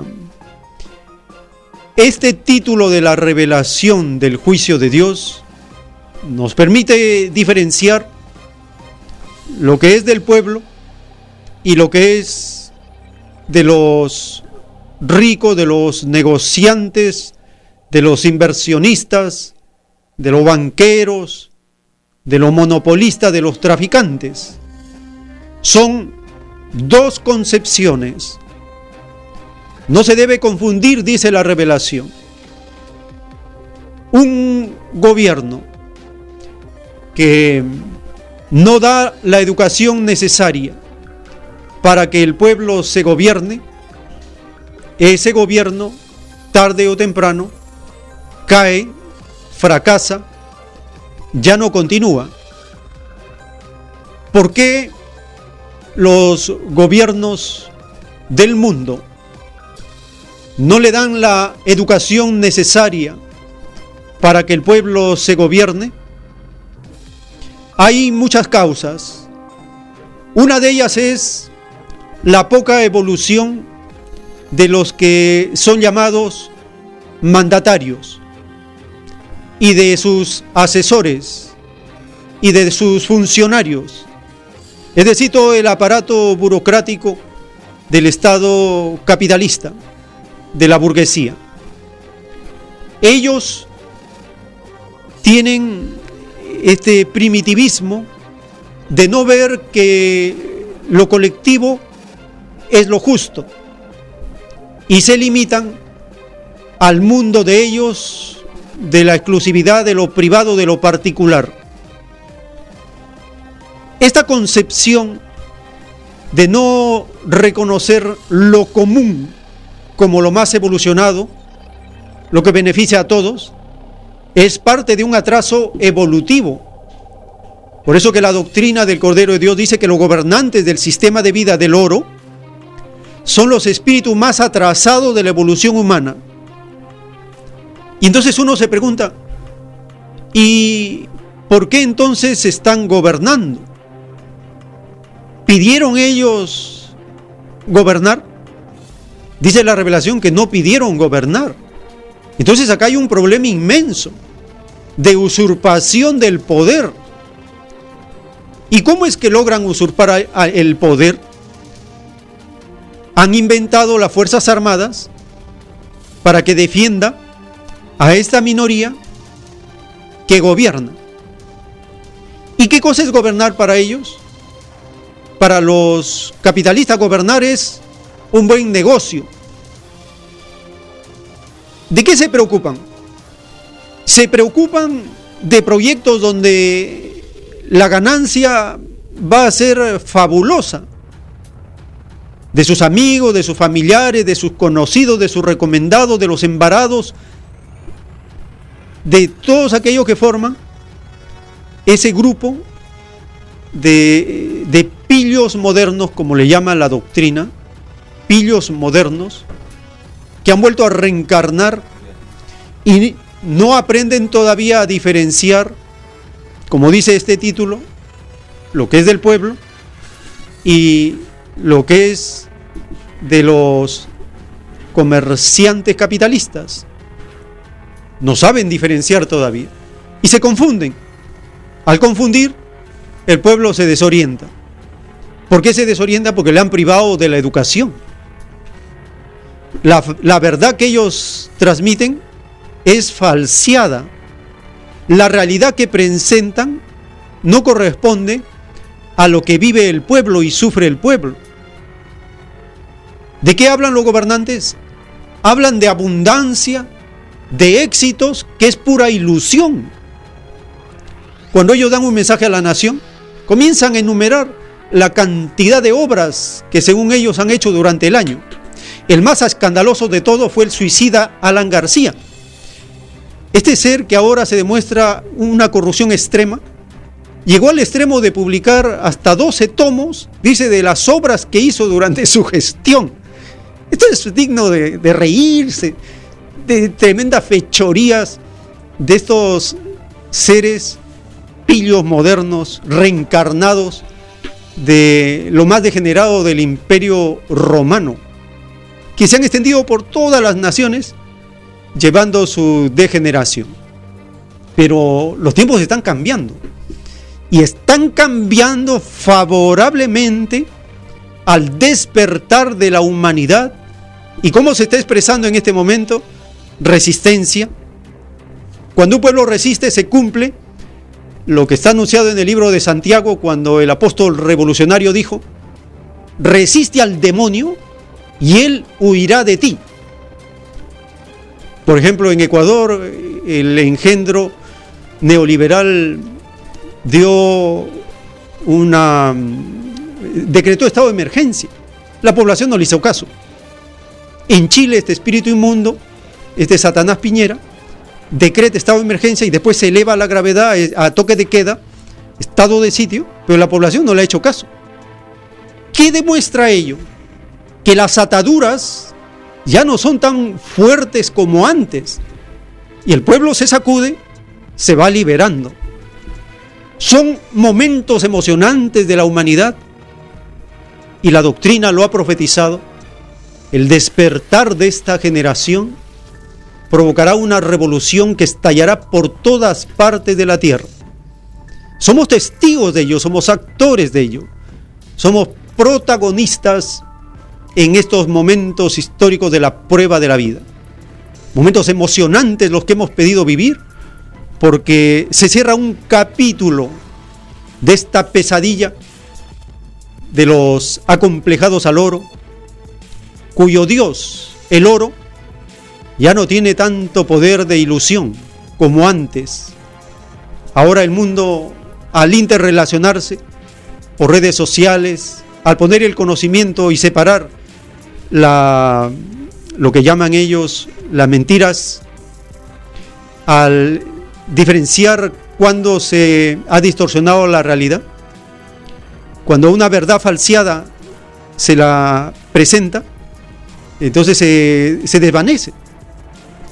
Son grandes momentos y los diez vuelven a ser la vara, la guía, la que conduce por la revolución moral de este planeta. Muy bien, ya estamos en este segmento del programa con la presencia del hermano Javier, con quien vamos a seguir con las informaciones y los comentarios respectivos de lo que está ocurriendo en este mes emocionante de la patria planetaria. Hermano Javier, bienvenido. Sí, este, buenos días, hermano Joel. Buenos días acá a nuestros operadores técnicos especialistas que hacen posible esta magnífica señal, ¿no? Eh, gracias a Radio Cielo que llegamos al pueblo que tanto queremos y amamos y a ese pueblo de, las alturas, de los lugares más recónditos, la nación quechua, aymara, las, las naciones selváticas que tanto nos necesitan, gracias a esta emisora eh, podemos darle un poco de cultura política que lo necesitan en cantidad. ¿Por qué? Porque ya estamos viendo de que eh, Dios es generoso, dicen no hay, no hay mal que dure 100 años ni cuerpo que lo resista. Y cuando ya la opresión, cuando ya el abuso al pueblo, el robo a todas sus riquezas se hace tan exagerado, prácticamente que el pueblo lo ajustan del cuello y ya no puede soportar, puesto que es un pueblo numeroso. Esos que le ajustan el cuello al pueblo de cada país son unas cuantas familias, hermano. Y sin embargo, los ajustados somos millones en cada país. Entonces, Dios está siendo generoso y nos está diciendo, miren a ustedes, pobladores, a pesar que ustedes son pobres, que no tienen conocimiento, pero tienen el conocimiento práctico, empírico, y saben de que cuando un gobernante le dice que todo está bien y no hay comida en su mesa, y saben que eh, esas autoridades los abusan, le quitan sus tierras, le quitan lo que producen, la, la riqueza generada, entonces por más que no tengan cultura, ellos saben de que ese gobernante les está mintiendo. Pero ese poblador decía, no, no hay nada que hacer, ya estaba desmoralizado, decían, todos son egoístas, todos son individualistas. Nosotros estamos con tuberculosis, con anemia, nuestros hijos están que se mueren. Los hijos de los, este, los pueblos, por ejemplo, de, de eh, Cerro de Pasco, están, vienen a Lima a reclamar porque sus hijos están envenenados con metales pesados. Y los pobladores de las ciudades de Lima ni los hacemos caso, ni, eh, ni sacamos, defendemos por, o sea, la población, por ejemplo, limeña, no, los, no sale en defensa de esos niños. Entonces, ese poblador que se siente marginado, ignorado, dice, ya parece que el capitalismo, el egoísmo, acá todos quieren ser ricos, aún así el pobre añora ser rico y adora y admira al que nos oprime. Entonces dice, ya casi no se puede hacer, todo está mal, eh, no hay remedio pero cuando así hay muchos que ya están llegando al derrotismo y, perder la esperanza de que el pueblo tiene que gobernar, ahí nos llega la noticia, las buenas noticias, excelentes noticias de que hay pueblos que sí van culturizándose, que sí van teniendo ideología y que sí van teniendo un pensamiento claro y que dicen, nosotros ya no podemos aguantar tanto abuso, Miren, ¿ah? los pueblos de Latinoamérica se han dado cuenta y dicen, somos países ricos, millonarios. El oro que tenemos vale, ¿cuánto vale? Vale mucho en este sistema para satisfacer necesidades, para producir riqueza. El oro, el gas, el petróleo. Es nuestro. Los, eh, minerales, los metales, los minerales, etc. Es nuestro. Pero ¿qué pasó? nos pusieron un sistema de gobierno capitalista que nos dijo, no, no es tuyo. Eh, nada es tuyo acá en, en cada país de Latinoamérica. Así nos dicen, así nos han engañado. Y dicen, no, esto es el dueño, es el Estado. Y nos han hecho creer que el Estado son autoridades. Estas autoridades ladronas Ellos dicen que son los dueños, que ellos disponen. Entonces, pero el, eso es falso. En ningún libro de derecho, el Estado somos todos nosotros. Solamente que la población, como el Perú, que somos 33 millones de peruanos, ponemos como administradores de, administradores de la riqueza, tanto de la explotación de los recursos naturales y tanto de la riqueza generada, tanto de los impuestos que hemos pagado, lo ponemos como administradores, nada más, es nuestro empleado como administrador, pero resulta con estas leyes y con esta constitución del japonés ladrón eh, de 1993, no, ellos nos hacen creer que no, estas autoridades son los dueños y toman las decisiones sobre qué se hace con los recursos naturales, qué se hace con la riqueza generada con nuestro trabajo, qué se hace con los impuestos que pagamos. O sea, vienen a ser los reyes, los zares, que en este sistema capitalista neoliberal, con esta constitución, con estas leyes, hermanos, campesinos, obreros, ténganlo bien claro, con estas leyes, con esta constitución, con este sistema de justicia, lo pone a la autoridad por encima del pueblo. ¡Qué terrible! Entonces esto no es democracia por ningún lado que se le mire. En toda democracia, como su nombre lo dice, democracia es el pueblo es el soberano, el que gobierna, el que toma las decisiones, es la última palabra. Entonces, esto no lo vemos, esto no lo vemos. Y acá vemos de que un presidente en cada país de Latinoamérica él decide firmar un tratado de libre comercio, que es un tratado de robo, que no tiene nada de libre, tratado de asalto, firma concesiones, eh, eleva precios, eh, las órdenes que le da el Fondo Monetario, el gobierno norteamericano, las transnacionales, él lo ejecuta. Y acá, en esta, hablando del Perú, y en varios países de Latinoamérica dice, el presidente de la República es el jefe supremo de las fuerzas policiales, de las fuerzas armadas, de todo el sistema de justicia, del Tribunal Constitucional. O sea, hermano, el presidente de la República en todos los países de Latinoamérica es el rey, amo y señor de todo el Estado y todo el país. Pero el pueblo sabemos que eso no es cierto. Él solamente es un simple administrador, el presidente, el ejecutivo, el legislativo, todos los poderes son nuestros empleados, pero han arreglado las leyes, ¿para qué? Para que cuando ya el pueblo como Ecuador, como Bolivia, como Chile, como Brasil que está despertando, como Perú que está a la saga, pero ya estamos despertando, hermanos, acá en el Valle del Tambo, en, el, en, Bagua, etcétera, en, en Huancavelica, la población ya no va a estar soportando cada vez más, pero aún seguimos en la saga y entonces decimos, como acá muchos oyentes dicen, este que partidos que vamos a llegar a ser presidente, este, poner un presidente que defienda a los peruanos. ¿Qué partido? Si en el Perú no hay partido, usted mismo hizo un programa sobre qué, cómo, cómo debe tener las características de un partido. Acá estos son mafias, todos estos que se dicen partidos, simplemente son mafias, que son como lobos, como hienas, que postulan para apropiarse del dinero del pueblo. Aún a esos eh, que se dicen de izquierda, que es la falsa izquierda, también. Entonces, ¿Por qué? Porque todos ellos defienden el sistema capitalista neoliberal. Todos ellos defienden la constitución ladrona impuesta por el gobierno norteamericano y las transnacionales. Entonces, hermano, todos ellos defienden, eh, ah, por ejemplo, en el Perú, las nueve bases militares norteamericanas, ninguno de ellos dice nada.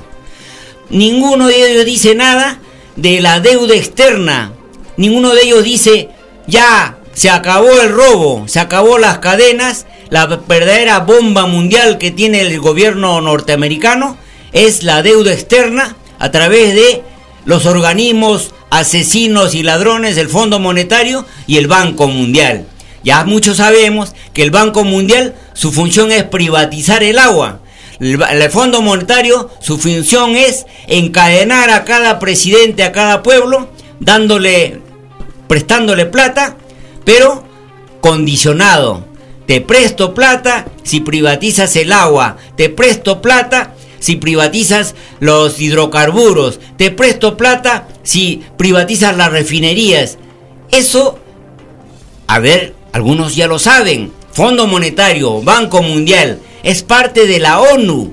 Y la ONU que dice, la Organización de Naciones Unidas, nos dice y nos engaña que su función principal es combatir la pobreza en todo el mundo y darle un mejor nivel de vida. ¡Qué terrible!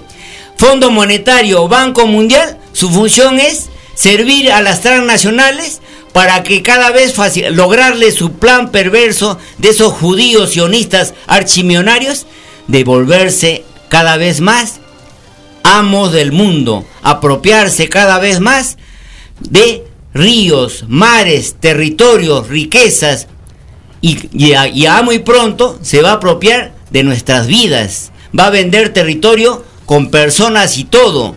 Entonces, ¿qué, qué, cuál es la conclusión? La conclusión es de que hermanos, gracias a Dios que ahí tenemos el ejemplo de, eh, del pueblo de Ecuador, del pueblo de Chile que nos está dando una lección eh, magnífica y, y, entonces ahí tenemos el pueblo de Venezuela, pueblo de Cuba, Nicaragua. Entonces decimos, sí, ya el pueblo que es numeroso se ha dado cuenta que somos muchos no tendremos plata, pero sabemos que nosotros no somos pobres. Nos están empobreciendo, nos han empobrecido. Empobrecido quiere decir que nos han robado todo lo que nos pertenece. Eso quiere decir, nos han saqueado. Pero ¿qué pasa? Entonces, falta que hagamos el ejemplo que gracias a Dios lo tenemos acá cerquita. Ecuador, Ecuador era parte del Tahuantinsuyo. Eh, nos une rasgos eh, faciales étnicos y mentalidad andina muy igual. Este, Bolivia, de igual manera. El presidente Evo Morales es como si fuera un peruano, con los rasgos físicos de un peruano, pertenecía al Perú. Pero ¿qué pasa? Y la gente dice, bueno, y recién miro a Ecuador y recién miro a Bolivia. ¿Y por qué? Simple, porque los medios de comunicación nos han distraído con la agenda que usted hermano Joel muy bien dice, una agenda tonta, estúpida, que nos hacen estar pensando hace días, meses y años, a ver en esta actualidad si es constitucional o no, que, que Vizcarra ha cerrado el Congreso ladrón. Para mí eso es tonto porque lo real, el pueblo que es consciente y con que razona dice, pero ¿cómo voy a, cómo puede haber peruanos que defiendan a Vizcarra por haber cerrado el Congreso? Si Vizcarra es un corrupto, recontra corrupto, ladrón, que tiene sus empresas con su hermano, tiene, defiende todo el robo, todo que ha hecho PPK, Kuczynski. Kuczynski sigue con su empresa Cervosa, transportando los minerales, tiene el monopolio de transporte de todos los minerales acá en el Perú. Su hermano de Vizcarra tiene la empresa Conirsa, ha hecho negocios con el, con el, con el Estado peruano, siendo presidente ha sido con este presidente regional aprista. Y eso muchos no lo saben. Entonces, a lo que voy es, hermanos, hay esperanza. El pueblo de Ecuador se ha levantado y ha dicho, basta de abuso, nosotros tenemos que mandar. El pueblo de Chile, de igual manera. Y entonces, ellos salen a las calles, luchan por su derecho porque dicen, el, el pueblo tiene que gobernar. Los derechos no se bendigan, se toman. ¿Y qué pasa con, nosotros, el pueblo peruano? A ver, hermanos, les digo nuevamente, hermanos quechuas, aymaras, de las comunidades selváticas, ¿qué? ¿Y de las ciudades?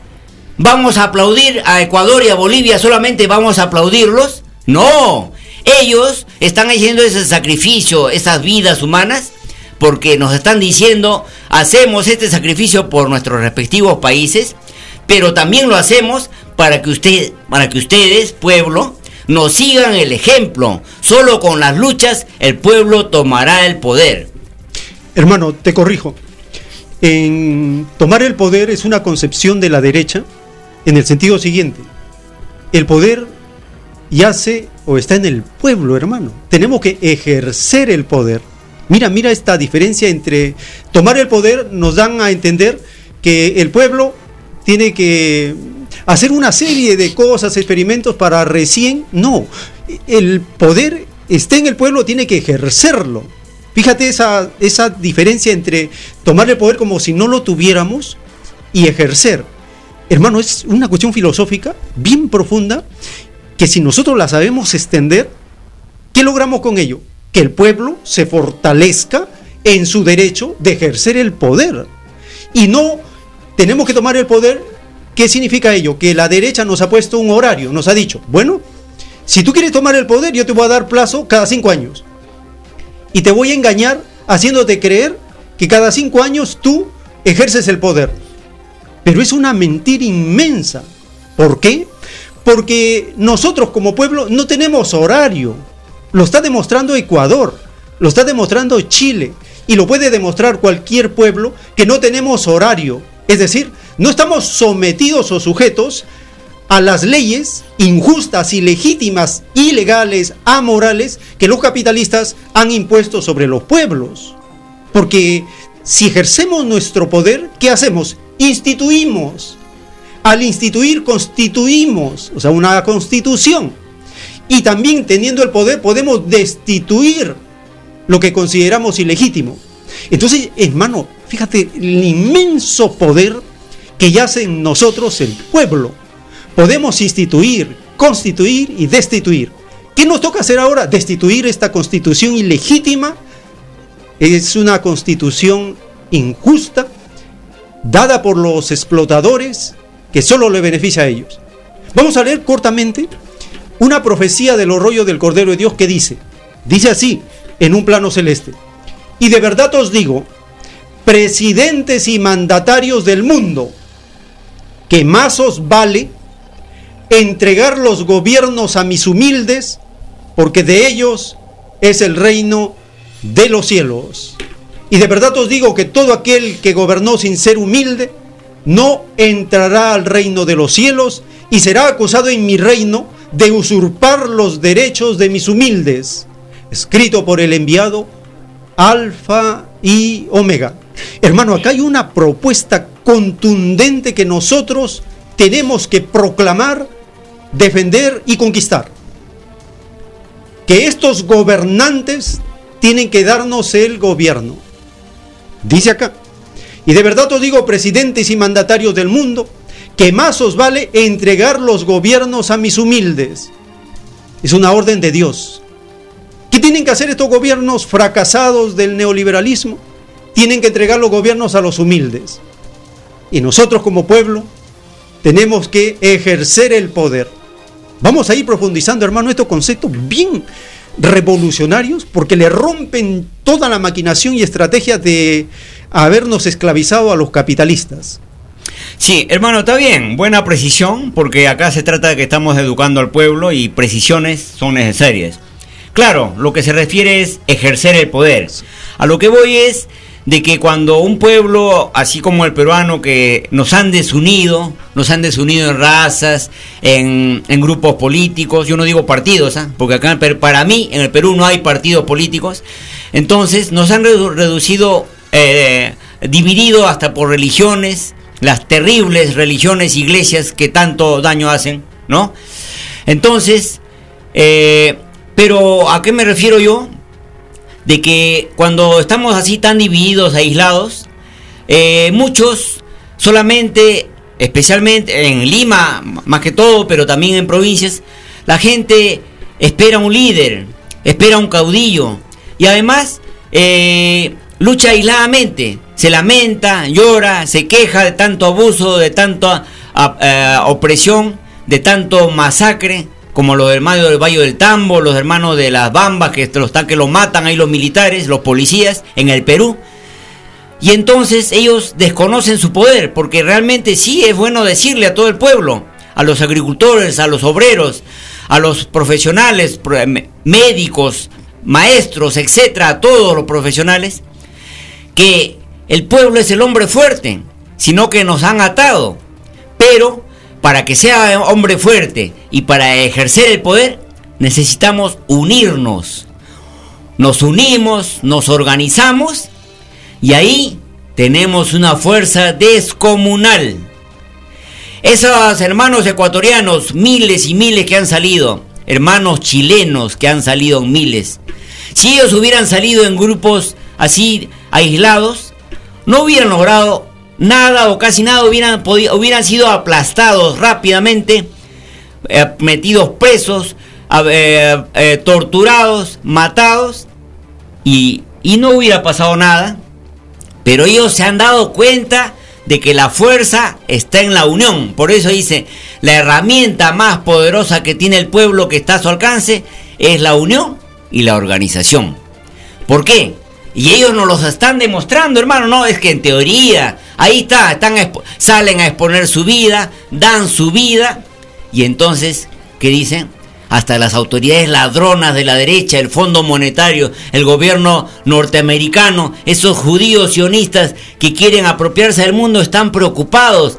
¿Por qué? Porque dicen, uy, los pueblos de Latinoamérica y del subdesarrollado de todo el mundo se están dando cuenta de que unidos y organizados, y hay un detalle más, estos judíos sionistas archimionarios se dan cuenta y dicen, ahora ellos salen a arriesgar su vida, dan su vida. Y un pueblo que da su vida, que está dispuesto a luchar y dar su vida por su todo su pueblo, por el futuro de sus hijos, nietos y toda su generación, ese pueblo nos es difícil dominarlo, nos es difícil someterlo, masacrarlo. Están preocupados porque ya los pueblos, eh, con más razón, los de las que viven de la tierra, de la, del campo, ellos dicen y lo tienen bien claro. Nosotros, los pobladores, vivimos de la tierra. Dios nos ha dado esta naturaleza maravillosa, tierra, aire, eh, ríos, mar, esta, eh, los, la, los animalitos que tenemos en los bosques, en los campos, las plantas, esta naturaleza magnífica que tenemos los países subdesarrollados, lo hemos recibido en préstamo. Nuestra obligación es devolverle igual o mejor de lo que lo hemos recibido de nuestros padres, abuelos. Ya se han dado cuenta, entonces dicen, ¿qué cosa nos están quitando todo, no somos dueños de nada, nos están envenenando los ríos, nos están quitando, se están apropiando de las calles, se están apropiando de, ya se han apropiado en el Perú de los cielos, se han apropiado del mar, se han apropiado, se están apropiando de las pistas, se están apropiando, quieren apropiar de Sedapal, se quieren apropiar de nuestros colegios que nos han costado nuestro trabajo. Arregla un colegio con nuestra plata, lo dejan magnífico y se lo dan a un privado diciendo que esa es una concesión y después ya sabemos que eso se va a quedar a esa empresa, se lo va a quedar, se lo va a apropiar. Igual manera, están arreglando magníficamente un hospital con nuestra plata y una vez que está bien arreglado, se lo entrega a un particular, a una empresa transnacional, a un chileno, a un Illuminati. Entonces, dicen, ¿qué cosa? Entonces les estamos dejando les estamos dejando un infierno. ¿Les vamos a dejar un infierno? No, tenemos que salir a luchar, porque hemos recibido una naturaleza, hemos recibido, tenemos que dejarlo igual, pero no, mejor todavía. Entonces hay que luchar, arriesgar nuestra vida por nuestros hijos y nuestros nietos. Bien, hermano, estamos llegando a ciertas conclusiones que son fundamentales para la unidad común de la nación. Esto es lo que dice la ciencia celeste. Solo una unidad común con nueva moral dará paz al mundo. Invitamos y hacemos esta exhortación a toda la nación.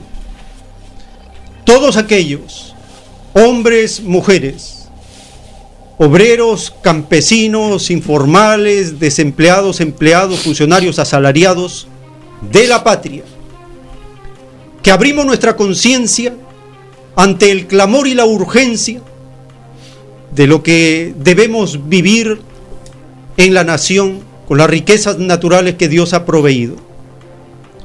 Una unidad común con nueva moral. Tiene que estar relacionado. Porque si no hay nueva moral, La corrupción hace estragos en cualquier intento de autogobierno del pueblo. Para que el pueblo se autogobierne, necesita una unidad común. ¿Qué incluye esto? A todos los sectores explotados, afectados por el capitalismo. Y eso dice el Cordero de Dios. Todos los que fueron afectados, los que sufrieron injusticia por este extraño sistema de vida, terminan por incorporarse a la ley común, a esta unidad común.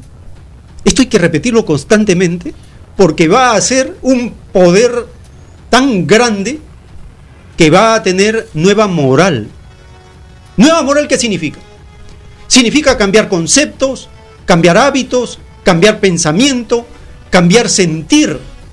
Tenemos que cambiarlo. ¿Se puede hacer? Sí se puede hacer. ¿Quién impide que esto sea posible? Los que están en el gobierno. Porque ellos viven del escándalo, del libertinaje y de la propia degradación y la mediocridad del ser humano. Que ellos causan y generan y fortalecen y promocionan. Nosotros hay que hacerle un frente. Los diez mandamientos es la vara, es el escudo, es la constitución, es el programa, son los principios que nos rigen. No estamos abandonados. Tenemos el código moral más potente, más revolucionario que hace estremecer a cualquiera. Los diez mandamientos.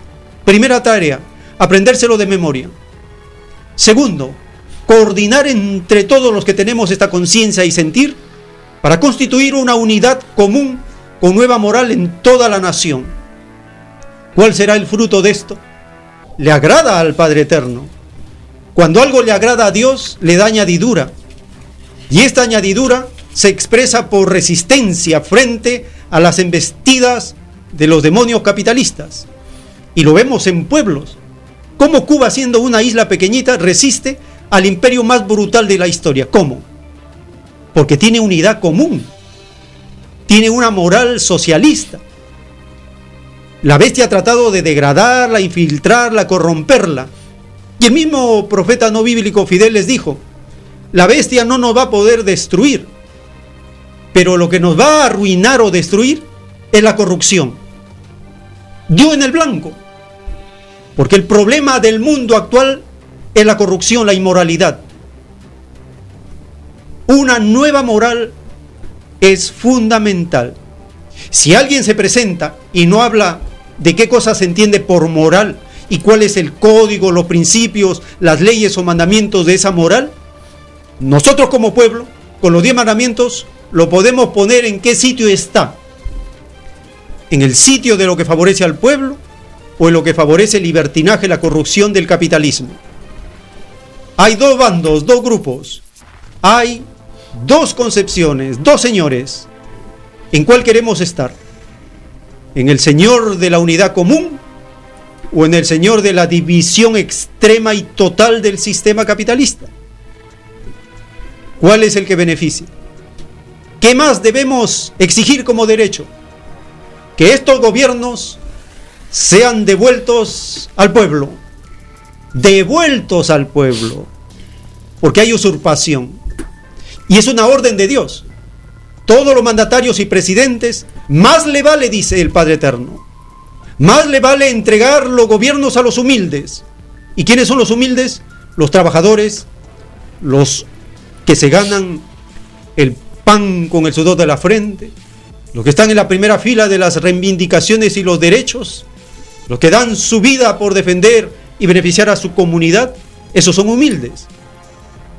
Humilde que defiende su derecho es Cristo. Y él dio el ejemplo. Así que no confundamos las cosas. Por eso es que la doctrina del Cordero de Dios nos habla con claridad. Una cosa es la izquierda, otra cosa es la derecha. Una cosa es el capitalismo, otra cosa es el comunismo. Una cosa es la libertad y otra cosa es el libertinaje. Una cosa es la verdadera historia y otra cosa es la falsa historia del sistema. Siempre separemos, porque así como existe día y noche, así también la verdad tiene su opuesto, la falsedad. Y así como lo que fortalece y beneficia a todo la unidad, también su opuesto, lo que divide, perjudica y atrasa el desarrollo, de todos. Hermano, podemos entrar a este cemento de llamadas para escuchar un poco el sentir de la población. ¿Cómo vamos nosotros siendo partícipes de la rebeldía de los pueblos de Latinoamérica, del África, del Asia, hasta de mismo Europa, contra el sistema decadente y agonizante basado en el oro. Teléfonos en la ciudad de Lima, 472 3110 472 3184 y desde las regiones marcando el 01 472 3383. Es importante que nuestra conciencia rompa las ataduras que nos mantienen dormidos, distraídos y repitiendo la agenda de los demonios de la derecha. Nuestro cambio de costumbres no acepta la agenda de la derecha, no repite sus distracciones, no caemos en el juego de lo que no nos favorece como izquierda, como pueblo, como trabajadores. Nosotros tenemos la agenda de los diez mandamientos, de la nueva moral, de la unidad común. Tenemos una comunicación, su nombre de dónde nos está llamando. ¿Puede levantar por favor el tono de su voz para escucharle? Eh, Arequipa. Ahora le escuchamos. Adelante, hermano. Eh, eh, tiene buenos principios, ¿no? De, de los diez mandamientos de la ley de diez tiene principios internet. sagrados que de, de Dios, ¿no? Pero recordemos también de que Ah, hermano, si es que está escuchando por internet, está escuchándonos con un retraso de varios segundos. Le, le invitamos para que usted continúe hablando y baje el volumen del, de internet que está escuchando para poder escucharle sin el eco y sin el retraso de la comunicación telefónica. Por favor, continúe.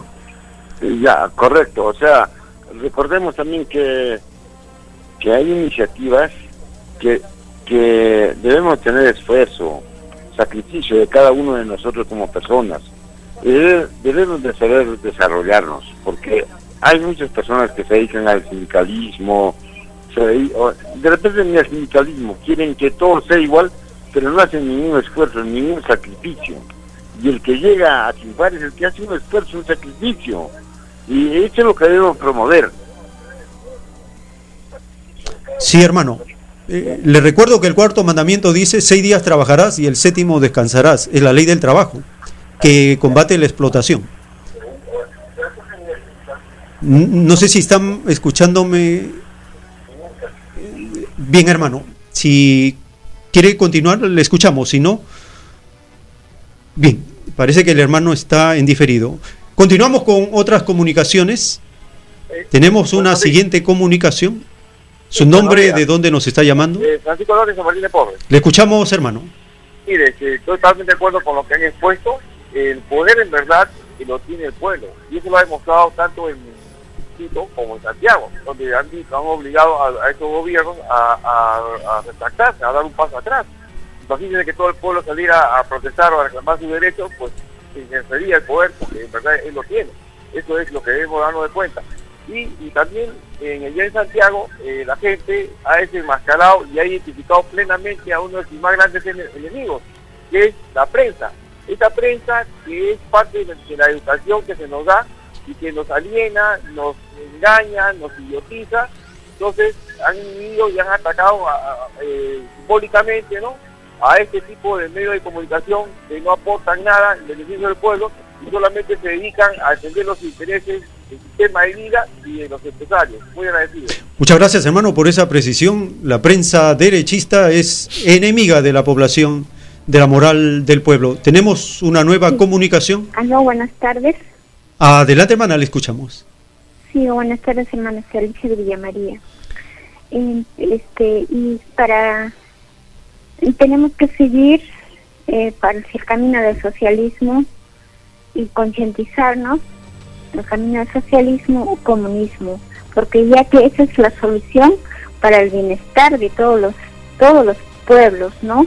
Y este con la justicia social donde vamos a tener educación, salud, sueldos, una, una vida ya, un, un plan de vida este, estable, donde no va a haber desequilibrios mentales, ni necesidades, angustias por, por, por qué comeré mañana, qué, qué haré mañana, si trabajaré o no trabajaré, porque va a estar más organizado. Entonces, ese es el camino.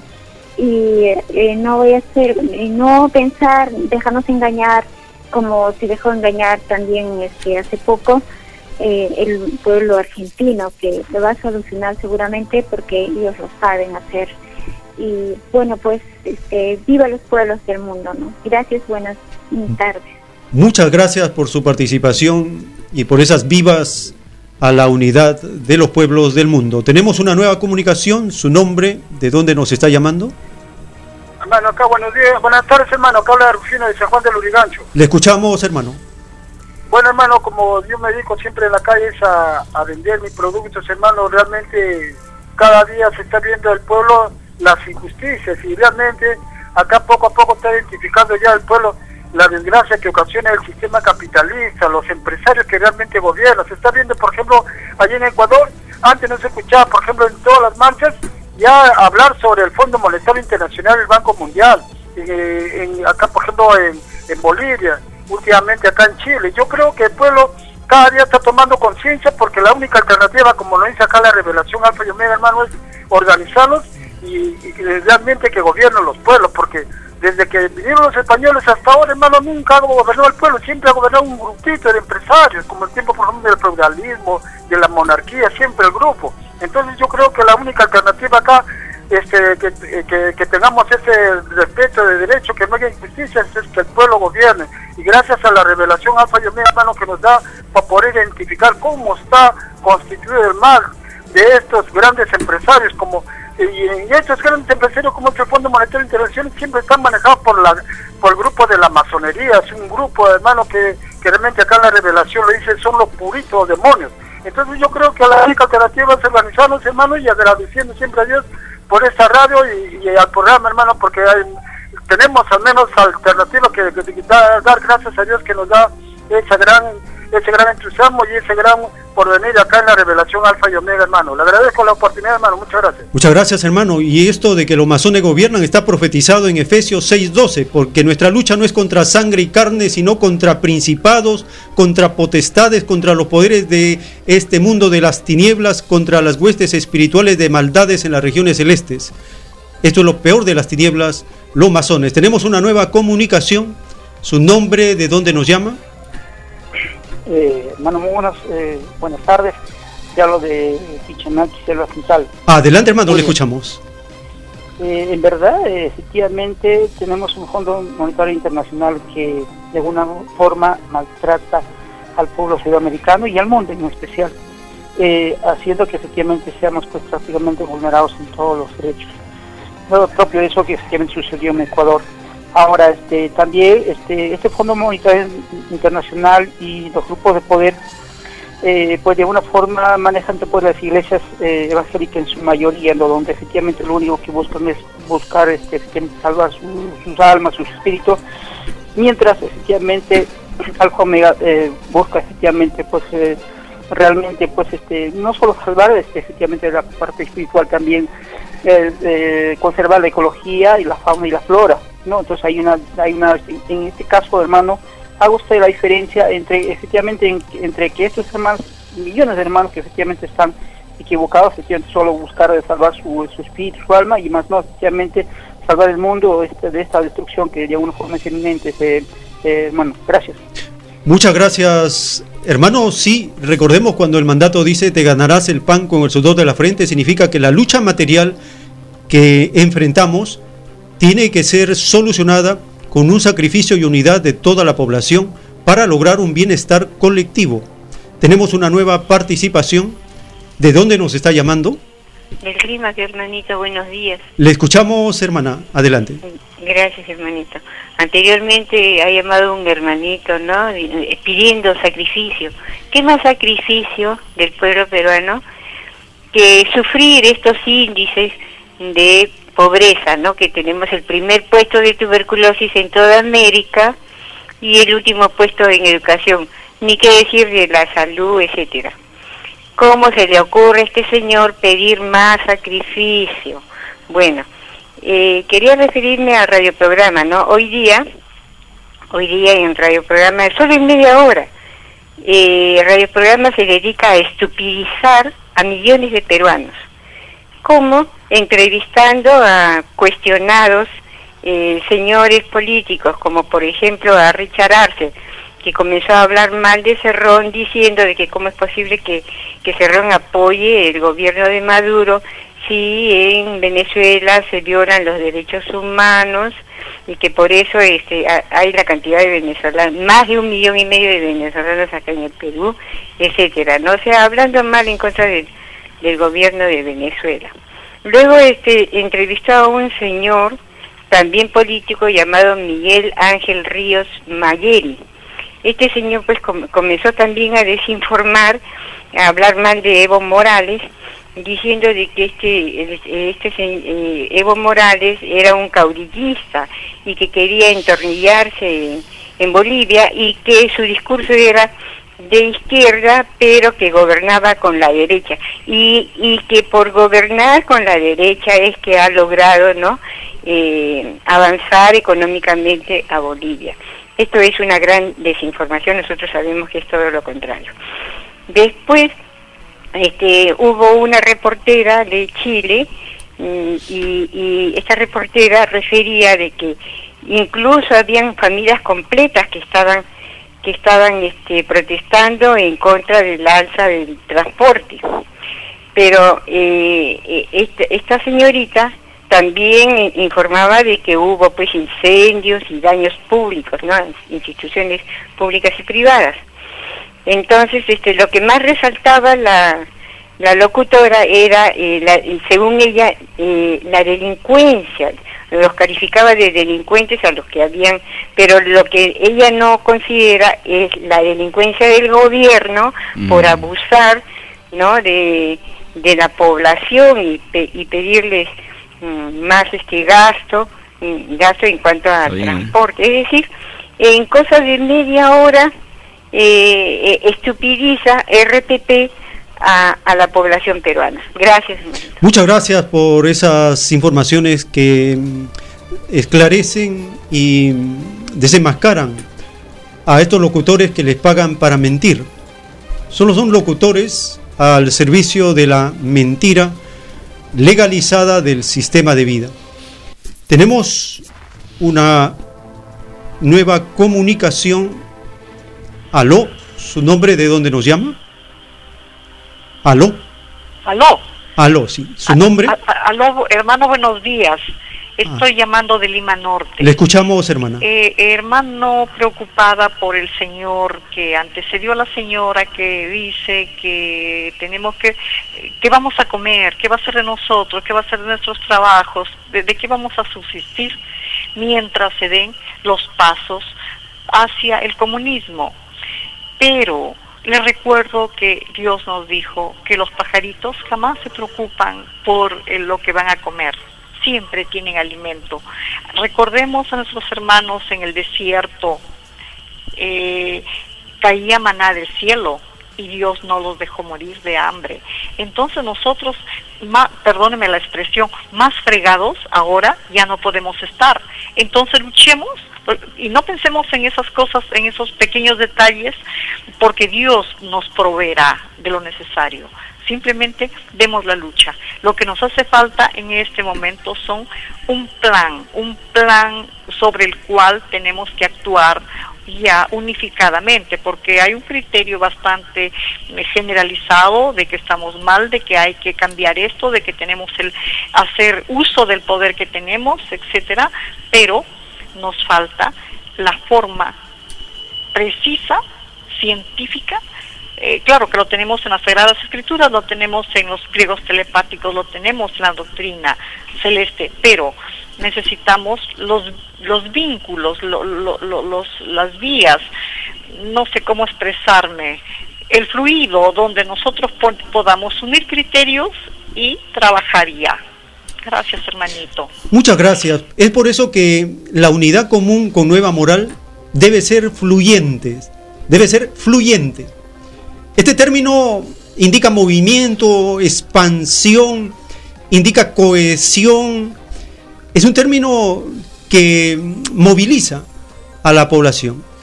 Por eso nuestra invitación es todos aquellos que en su conciencia se sienten parte de esta unidad común con nueva moral, debemos empezar a coordinar a través de las redes.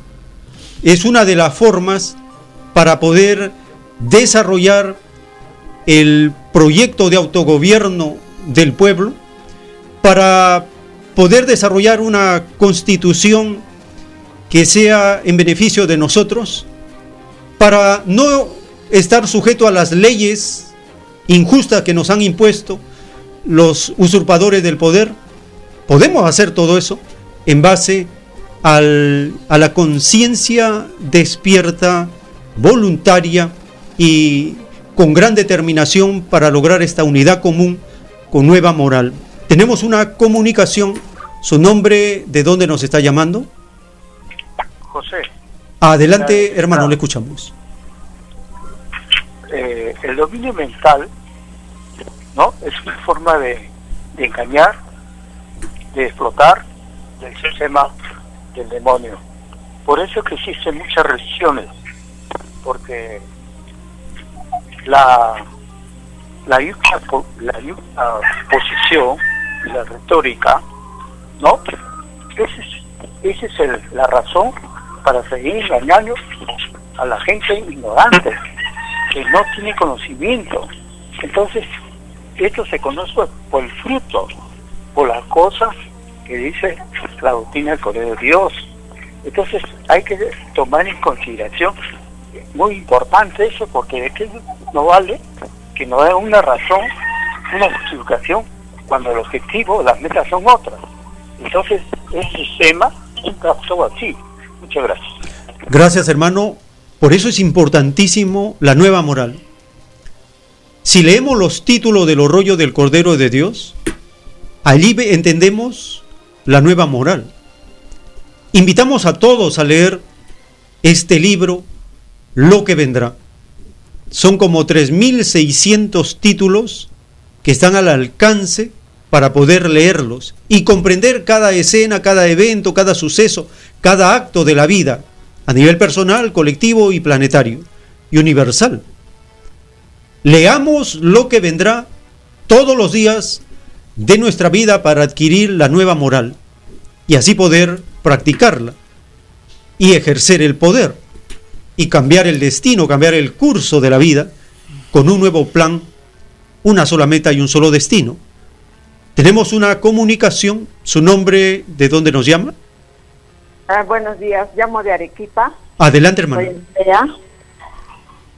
Este, en parte yo felicito a Radio Cielo por, eh, por educar a la población, pero en parte como que yo no eh, o sea, me quedan dudas del comunismo. Ejemplo, en Cuba eh, ellos tienen un sueldo de 20 dólares. Eh, eso que a mí como que no, no me parece 20 dólares al mes. ¿Cómo la gente va a poder comer? Eh, hacer, no sé, un viaje. Mm, tiene muchas restricciones también. Eh, a, sus costumbres. Hay cosas que el comunismo no está mm, de acorde a nuestra, a nuestra cultura en Perú.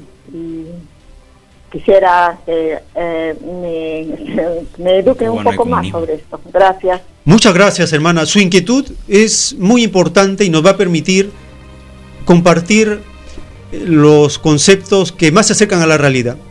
Primero, en Cuba no hay comunismo, en Cuba hay un socialismo, es una forma de gobierno donde la propiedad social está en manos del Estado. Y en Cuba no debemos considerar que hay salario de los trabajadores, porque con 20 dólares ni el más pobre del, del África subsahariana puede sobrevivir al mes. En Cuba lo que hay es una distribución de la riqueza social por parte del Estado a la población, de tal manera que en Cuba Los pobladores no pagan impuestos por su casa, tienen la salud gratuita, la educación gratuita, el deporte gratuito, el arte gratuito, el teatro gratuito. ¿Por qué? Porque esa riqueza social de toda la población es distribuida en forma equitativa en toda la población. Porque si fuera esa relación de que con 20 dólares al mes un médico, ¿cómo estaría? Pues estaría enflaquecido, débil, se moriría a los 30 años de edad. Pero no, usted vea las fotos y los videos de los cubanos son bien fuertes, están bien alimentados, son los mejores deportistas, le ganan a Canadá, a Brasil, a Argentina, al mismo Estados Unidos en algunas competencias. Usted tiene que empezar a, a pensar por qué ese pueblo está bien alimentado. No hay bandas criminales en la nación, no hay bandas de narcotráfico, no hay paramilitares, no hay sicarios, no hay un banco que haya quebrado en estos 60 años de gestión del gobierno socialista. No hay mendigos. No hay mendigos en la calle, no hay niños que pidan limona, no hay niños que se suban a los micros y dar lástima. Prostitución. Bueno, hay ciertos problemas que son parte de las condiciones de bloqueo que le impone Estados Unidos. Hay necesidades, sí, pero ¿qué tal si pensamos en la China socialista? La China tiene dos modelos, el sistema socialista y el capitalista. En el capitalista, por lo menos 300 millones de personas están ahí viviendo, pero 1.100 millones de personas viven en el socialismo. En la China, por ejemplo, la población tiene trabajo estable, tiene trabajo asegurado, tiene asistencia médica subvencionada por el Estado hasta en un 90%, tiene la alimentación segura para 1.400 millones de habitantes. Hay 900 millones de pobladores que tienen teléfono inteligente, o sea, esos teléfonos de última generación. Tienen tecnología avanzadísima. Eso es socialismo. Así hay que pensar en el socialismo de China. ¿Y por qué China ha logrado prosperar? Porque Estados Unidos no ha podido bloquearlo, como ha bloqueado a Corea del Norte, a Cuba, destruyó a la Unión Soviética, pero a la China no ha podido bloquearlo. ¿Por qué? Porque China es una nación civilización siempre se ha valido de sus propios recursos. No ha dependido del exterior para alimentarse. Produce sus propios alimentos. Ha aprendido de las tecnologías de Occidente y ahora hace sus propios instrumentos y máquinas de producción. Ha capacitado con la revolución socialista a toda su población, enseñándole un oficio técnico, profesión y promueve la investigación científica de alto nivel el arte, la literatura, el cine, todo eso está subvencionado por el Estado. Es por eso que esa nación no sufre el estrés de qué comeré mañana, si encontraré trabajo mañana, si me enfermo, quién me va a atender, si soy jubilado, si soy anciano, qué será de mi vida. Ese problema no lo tiene la China socialista. Tampoco lo tiene Cuba. Pero Cuba es bloqueado por Estados Unidos 60 años. Ese es un drama inmenso. Y a pesar de ese drama, se mantiene con indicadores sociales superiores al Perú. Por ejemplo, los indicadores, indicadores del Perú son peores que los de Cuba. ¿Cuánto de la población está en el sector formal de la PEA? Está apenas el, cerca del 30% y el sector informal en el 70%. ¿Y por qué se mantiene este nivel de abuso laboral? Porque del sector informal los capitalistas explotan terriblemente más que si estuvieran formalizados. Esto, por ejemplo, en un Estado socialista se va disminuyendo, porque es un problema heredado de la sociedad capitalista. Entonces, cuando alguien piensa que si vamos al socialismo vamos a ser como Venezuela, Tengan en claro que Venezuela no es socialista, nunca ha sido socialista. Venezuela no tiene gobierno de izquierda, nunca ha tenido gobierno de izquierda. Lo que tiene Venezuela es socialdemocracia reformista, no es socialismo. Entonces no nos confundamos. Ni Bolivia es socialista, ni Ecuador fue socialista, ni Nicaragua fue socialista. Son gobiernos socialdemócratas. En cambio, Cuba sí fue socialista porque hizo una revolución y la banca pasó a mano del Estado. En Venezuela la banca no ha pasado a mano del Estado, en Bolivia tampoco, en Ecuador tampoco, está en el sector privado. Gran parte de la economía en estas naciones es privada, no tiene carácter social. Es por eso que acá somos muy claros en los conceptos. Nosotros no nos dejamos confundir. Sabemos qué cosa es el socialismo, sabemos qué es la socialdemocracia, sabemos lo que es el capitalismo. En el sistema socialista, su modo de producción no incluye el trabajo asalariado. Es por eso que cuando dice que en Corea del Norte un médico también gana poquísimo, y uno se queda asombrado, pero ¿cómo es posible que con esa cantidad ni siquiera un vendedor de caramelos en un microbús en la ciudad de Lima lo supera a un médico de Cuba, de Corea del Norte, en remuneración, en salario. Pero es que en el socialismo no funciona así la distribución de la riqueza.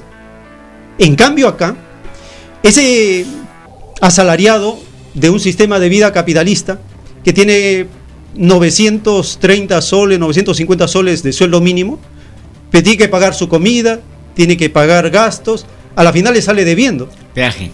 Tiene que pagar una cantidad de impuestos, a la final le sale debiendo, debiendo siempre.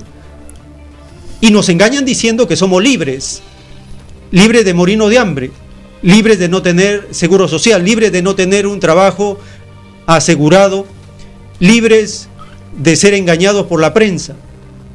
Esa no es libertad. El Cordero de Dios le llama libertinaje, le llama el sistema de la ilusión, del engaño, de la entretención. No entonces aceptemos con facilidad esa falsa información de considerar el salario de un profesional en Cuba en las mismas condiciones del salario de alguien técnico o profesional en una sociedad neoliberal capitalista como la peruana no funciona de la misma manera. ¿Por qué? Porque en esta sociedad capitalista, ¿quién está en el poder? Los ricos, los empresarios, los banqueros, los magnates. En cambio, en Cuba, ¿quién está en el poder? El Partido Comunista. ¿Cuál es la relación que existe entre los capitalistas, los banqueros y los trabajadores en este sistema de Perú? Es una relación de abuso, de opresión, de desprecio a los derechos laborales, de maltrato, de postergación de robarnos nuestros derechos. En un gobierno socialista en Cuba no ocurre eso. Existe una relación directa con la población. Es la población la que ha sido consultada para la constitución y las reformas. Es la población la que constantemente se le consulta qué es lo que necesita, qué es lo que cree lo más conveniente para su alimentación, su educación, su cultura, su deporte. Todo eso se consulta en una sociedad socialista. En cambio acá en esta sociedad nadie nos consulta endeudan a la patria, la privatizan, la concesionan, la regalan, la venden, la reparten a diestra y siniestra. Eso en una nación socialista no ocurre. ¿Por qué?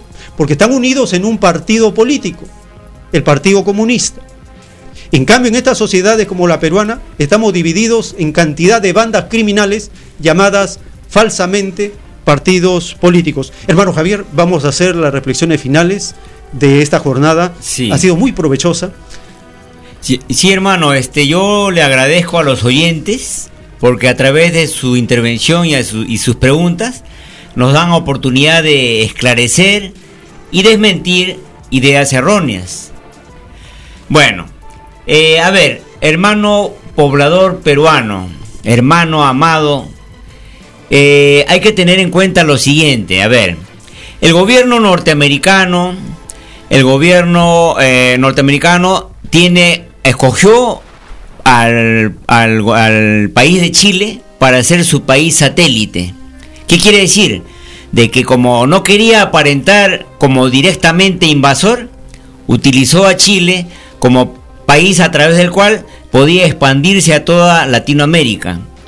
Antes el gobierno norteamericano invadía con sus tropas a los países los sometía, los esclavizaba, les robaba, los asesinaba y prácticamente los desaparecía, como hizo a su población autóctona de allí de Norteamérica.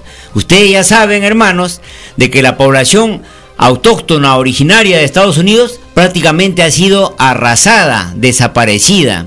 Bueno, eso que ha hecho a su propia a, los propios habitantes del, del territorio norteamericano, eso quieren hacerlo en todo el mundo. Quieren una raza única, un pensamiento único, una religión única. Ya. Pero ellos ahora más astutamente ya no hacen la invasión militar. Ahora lo que hacen es la invasión económica, financiera, cultural. ¿Y cuál es la forma bien práctica que han optado? ¿Qué hacen? Simplemente a través de la CIA, Central Inteligencia Americana, infiltran a su gente, infiltran a sus sicarios económicos, a sus sicarios en diferentes índole y financian presidentes, financian autoridades, financian alcaldes. Y si es que no los han financiado y fue un poblador que quería servir a su pueblo, le mandan un sicario económico y le dicen te vamos a dar tantos millones de dólares y tienes que obedecer las órdenes del gobierno norteamericano y obedecer las órdenes del Fondo Monetario, el Banco Mundial y de las Naciones Unidas y de la OEA, que todos son manejados por el gobierno norteamericano. Entonces, ¿qué pasa? De que eso está pasando en, en todos los países latinoamericanos, en la mayoría, hay algunos que ya se han revelado, en el cual Estados Unidos manejan a, a los presidentes que tenemos, como por ejemplo acá el presidente del cartel de Lima que es en, actualmente eh, Martín Vizcarra. Entonces nos ponen a estos presidentes, son sus títeres, estos títeres obedecen todo lo que le ordena, todo lo que ordena, lo que le ordena el gobierno norteamericano y lo que le ordena el Fondo Monetario, el Banco Mundial, las Naciones Unidas y la OEA. Entonces, eh, cuando nosotros decimos, nosotros somos colonia de Estados Unidos, la población dice, pero si yo no veo a ningún norteamericano que nos está dando órdenes, ¿cómo? No lo va a ver, hermano, porque ellos están detrás de la cortina, ellos no se ven, no, no aparecen en el escenario. Ellos, los que nosotros vemos acá que nos aplastan y nos quitan derechos, son a estas autoridades, al presidente de la República, al Congreso, Fiscalía. O sea, lo que quiero decir es, el gobierno norteamericano y las transnacionales no entran, ellos no dan la cara. Ellos, ¿qué han hecho? Se han apropiado del Estado, en este caso, de los estados subdesarrollados y en el caso peruano. Ellos manejan todo el Estado peruano. Cuando digo todo el Estado peruano me refiero, manejan el Ejecutivo, el Legislativo, el sistema judicial, la Fiscalía, la Policía, las Fuerzas Armadas. Entonces, hermanos, si ellos manejan todo el aparato estatal que es un gigante en cada país, ya tienen al país en sus manos, lo tienen en su bolsillo fácilmente. ¿Por qué? Porque recordemos que tenemos un gobierno representativo, ya lo dije, el presidente viene a ser como el rey, en el cual él está por encima de la población, el jefe supremo. Qué terrible, todo eso lo tenemos que cambiar. Ya no tiene que ser gobierno representativo, presidencialista, tiene que ser un gobierno participativo. A lo que voy es... Eh, Así nos dominan, nos dominan con estas autoridades títeres y nos dominan con este Fondo Monetario y con este Banco Mundial. Entonces, ¿qué tenemos que hacer? Hacer lo mismo que hizo el, pueblo boliviano, hermano. Hoy día las elecciones en, Bolivia están realizándose las elecciones y hermanos, ya no nos dejemos distraer por los medios de la derecha que nos ponen su agenda. Y miren el ejemplo de Bolivia, tan resumidamente lo voy a decir. Eh, cuando ni bien entró Evo Morales, votó a la DEA del país, de Bolivia, bajó la producción de droga. Votó al embajador de Estados Unidos, que era el que daba las órdenes a los presidentes de Bolivia. Sacó a las oficinas del Fondo Monetario Internacional del Ministerio de Economía y del Banco Central de Reserva de Bolivia.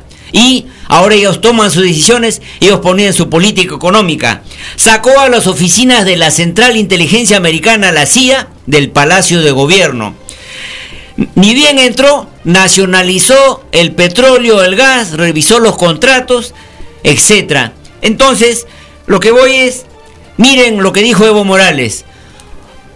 Todo país pequeño, todo país que quiere salir adelante, mientras esté asociado con un, con un país imperialista, en este caso como Estados Unidos, este país imperialista nunca le va a dejar desarrollar, crecer, tomar sus propias decisiones, siempre lo va a manejar a su antojo en su provecho de este país imperialista. Los países imperialistas viven de nosotros sus colonias. Entonces, lo último, hermanito, hermano, nos dicen, la derecha eh, nacional, internacional, dicen, no, Evo Morales ha estado muchos periodos de gobierno.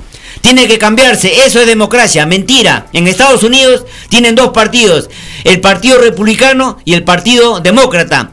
Ellos son las dos caras de la misma moneda, representan al mismo, a las mismas transnacionales y se turnan. Primero un periodo uno, otro periodo otro, y a las finales entonces sigue, el que manda es el misma, los mismos transnacionales, la misma, eh, los mismos Illuminati. A lo que voy es, hacemos, hagamos hermanos peruanos, miren, nos conviene, necesitamos que gane Evo Morales. Es un socialdemócrata, pero está haciendo grandes avances.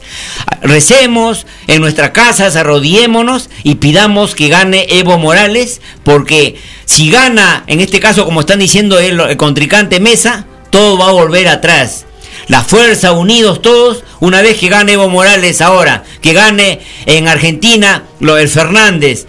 Entonces la, eh, el pueblo va a tener mayor gobierno y esto nos va a servir a nosotros para fortalecernos y como dijimos, ejercer el poder los peruanos, salir a las calles y ganarnos con nuestras luchas. Así es hermano, gracias. Gracias hermano por tu reflexión y queremos avisarles a todos nuestros amables oyentes, las familias que nos acompañan en esta jornada informativa, en la repetición de este programa en la noche de 7 a 10 de la noche, vamos a incluir audios relacionados con el socialismo de China, su historia desde 1949, cómo gestaron su revolución con una meta común con un destino común, tomando como principio primero el pueblo.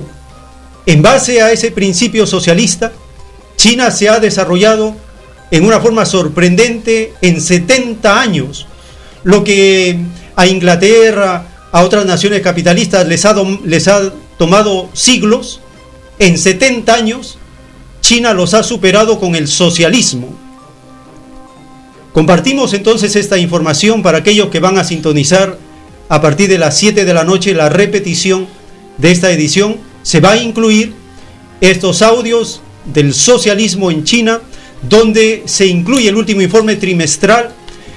Ha crecido 6% su Producto Bruto Interno y lleva acumulado en estos nueve meses 6,2%. Es una cantidad sorprendente el trabajo colectivo de esa nación socialista.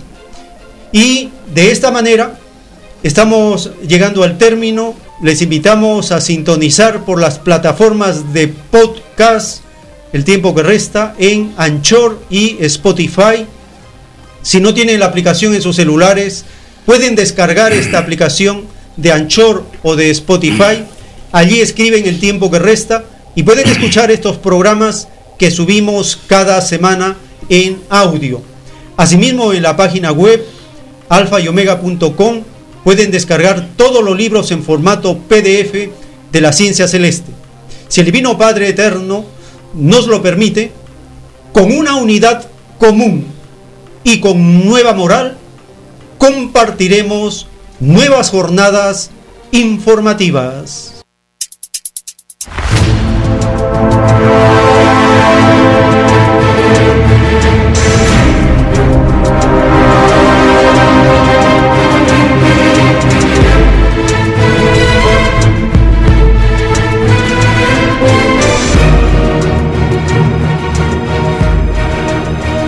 Porque la vida en desarrollo no se detiene en ningún instante.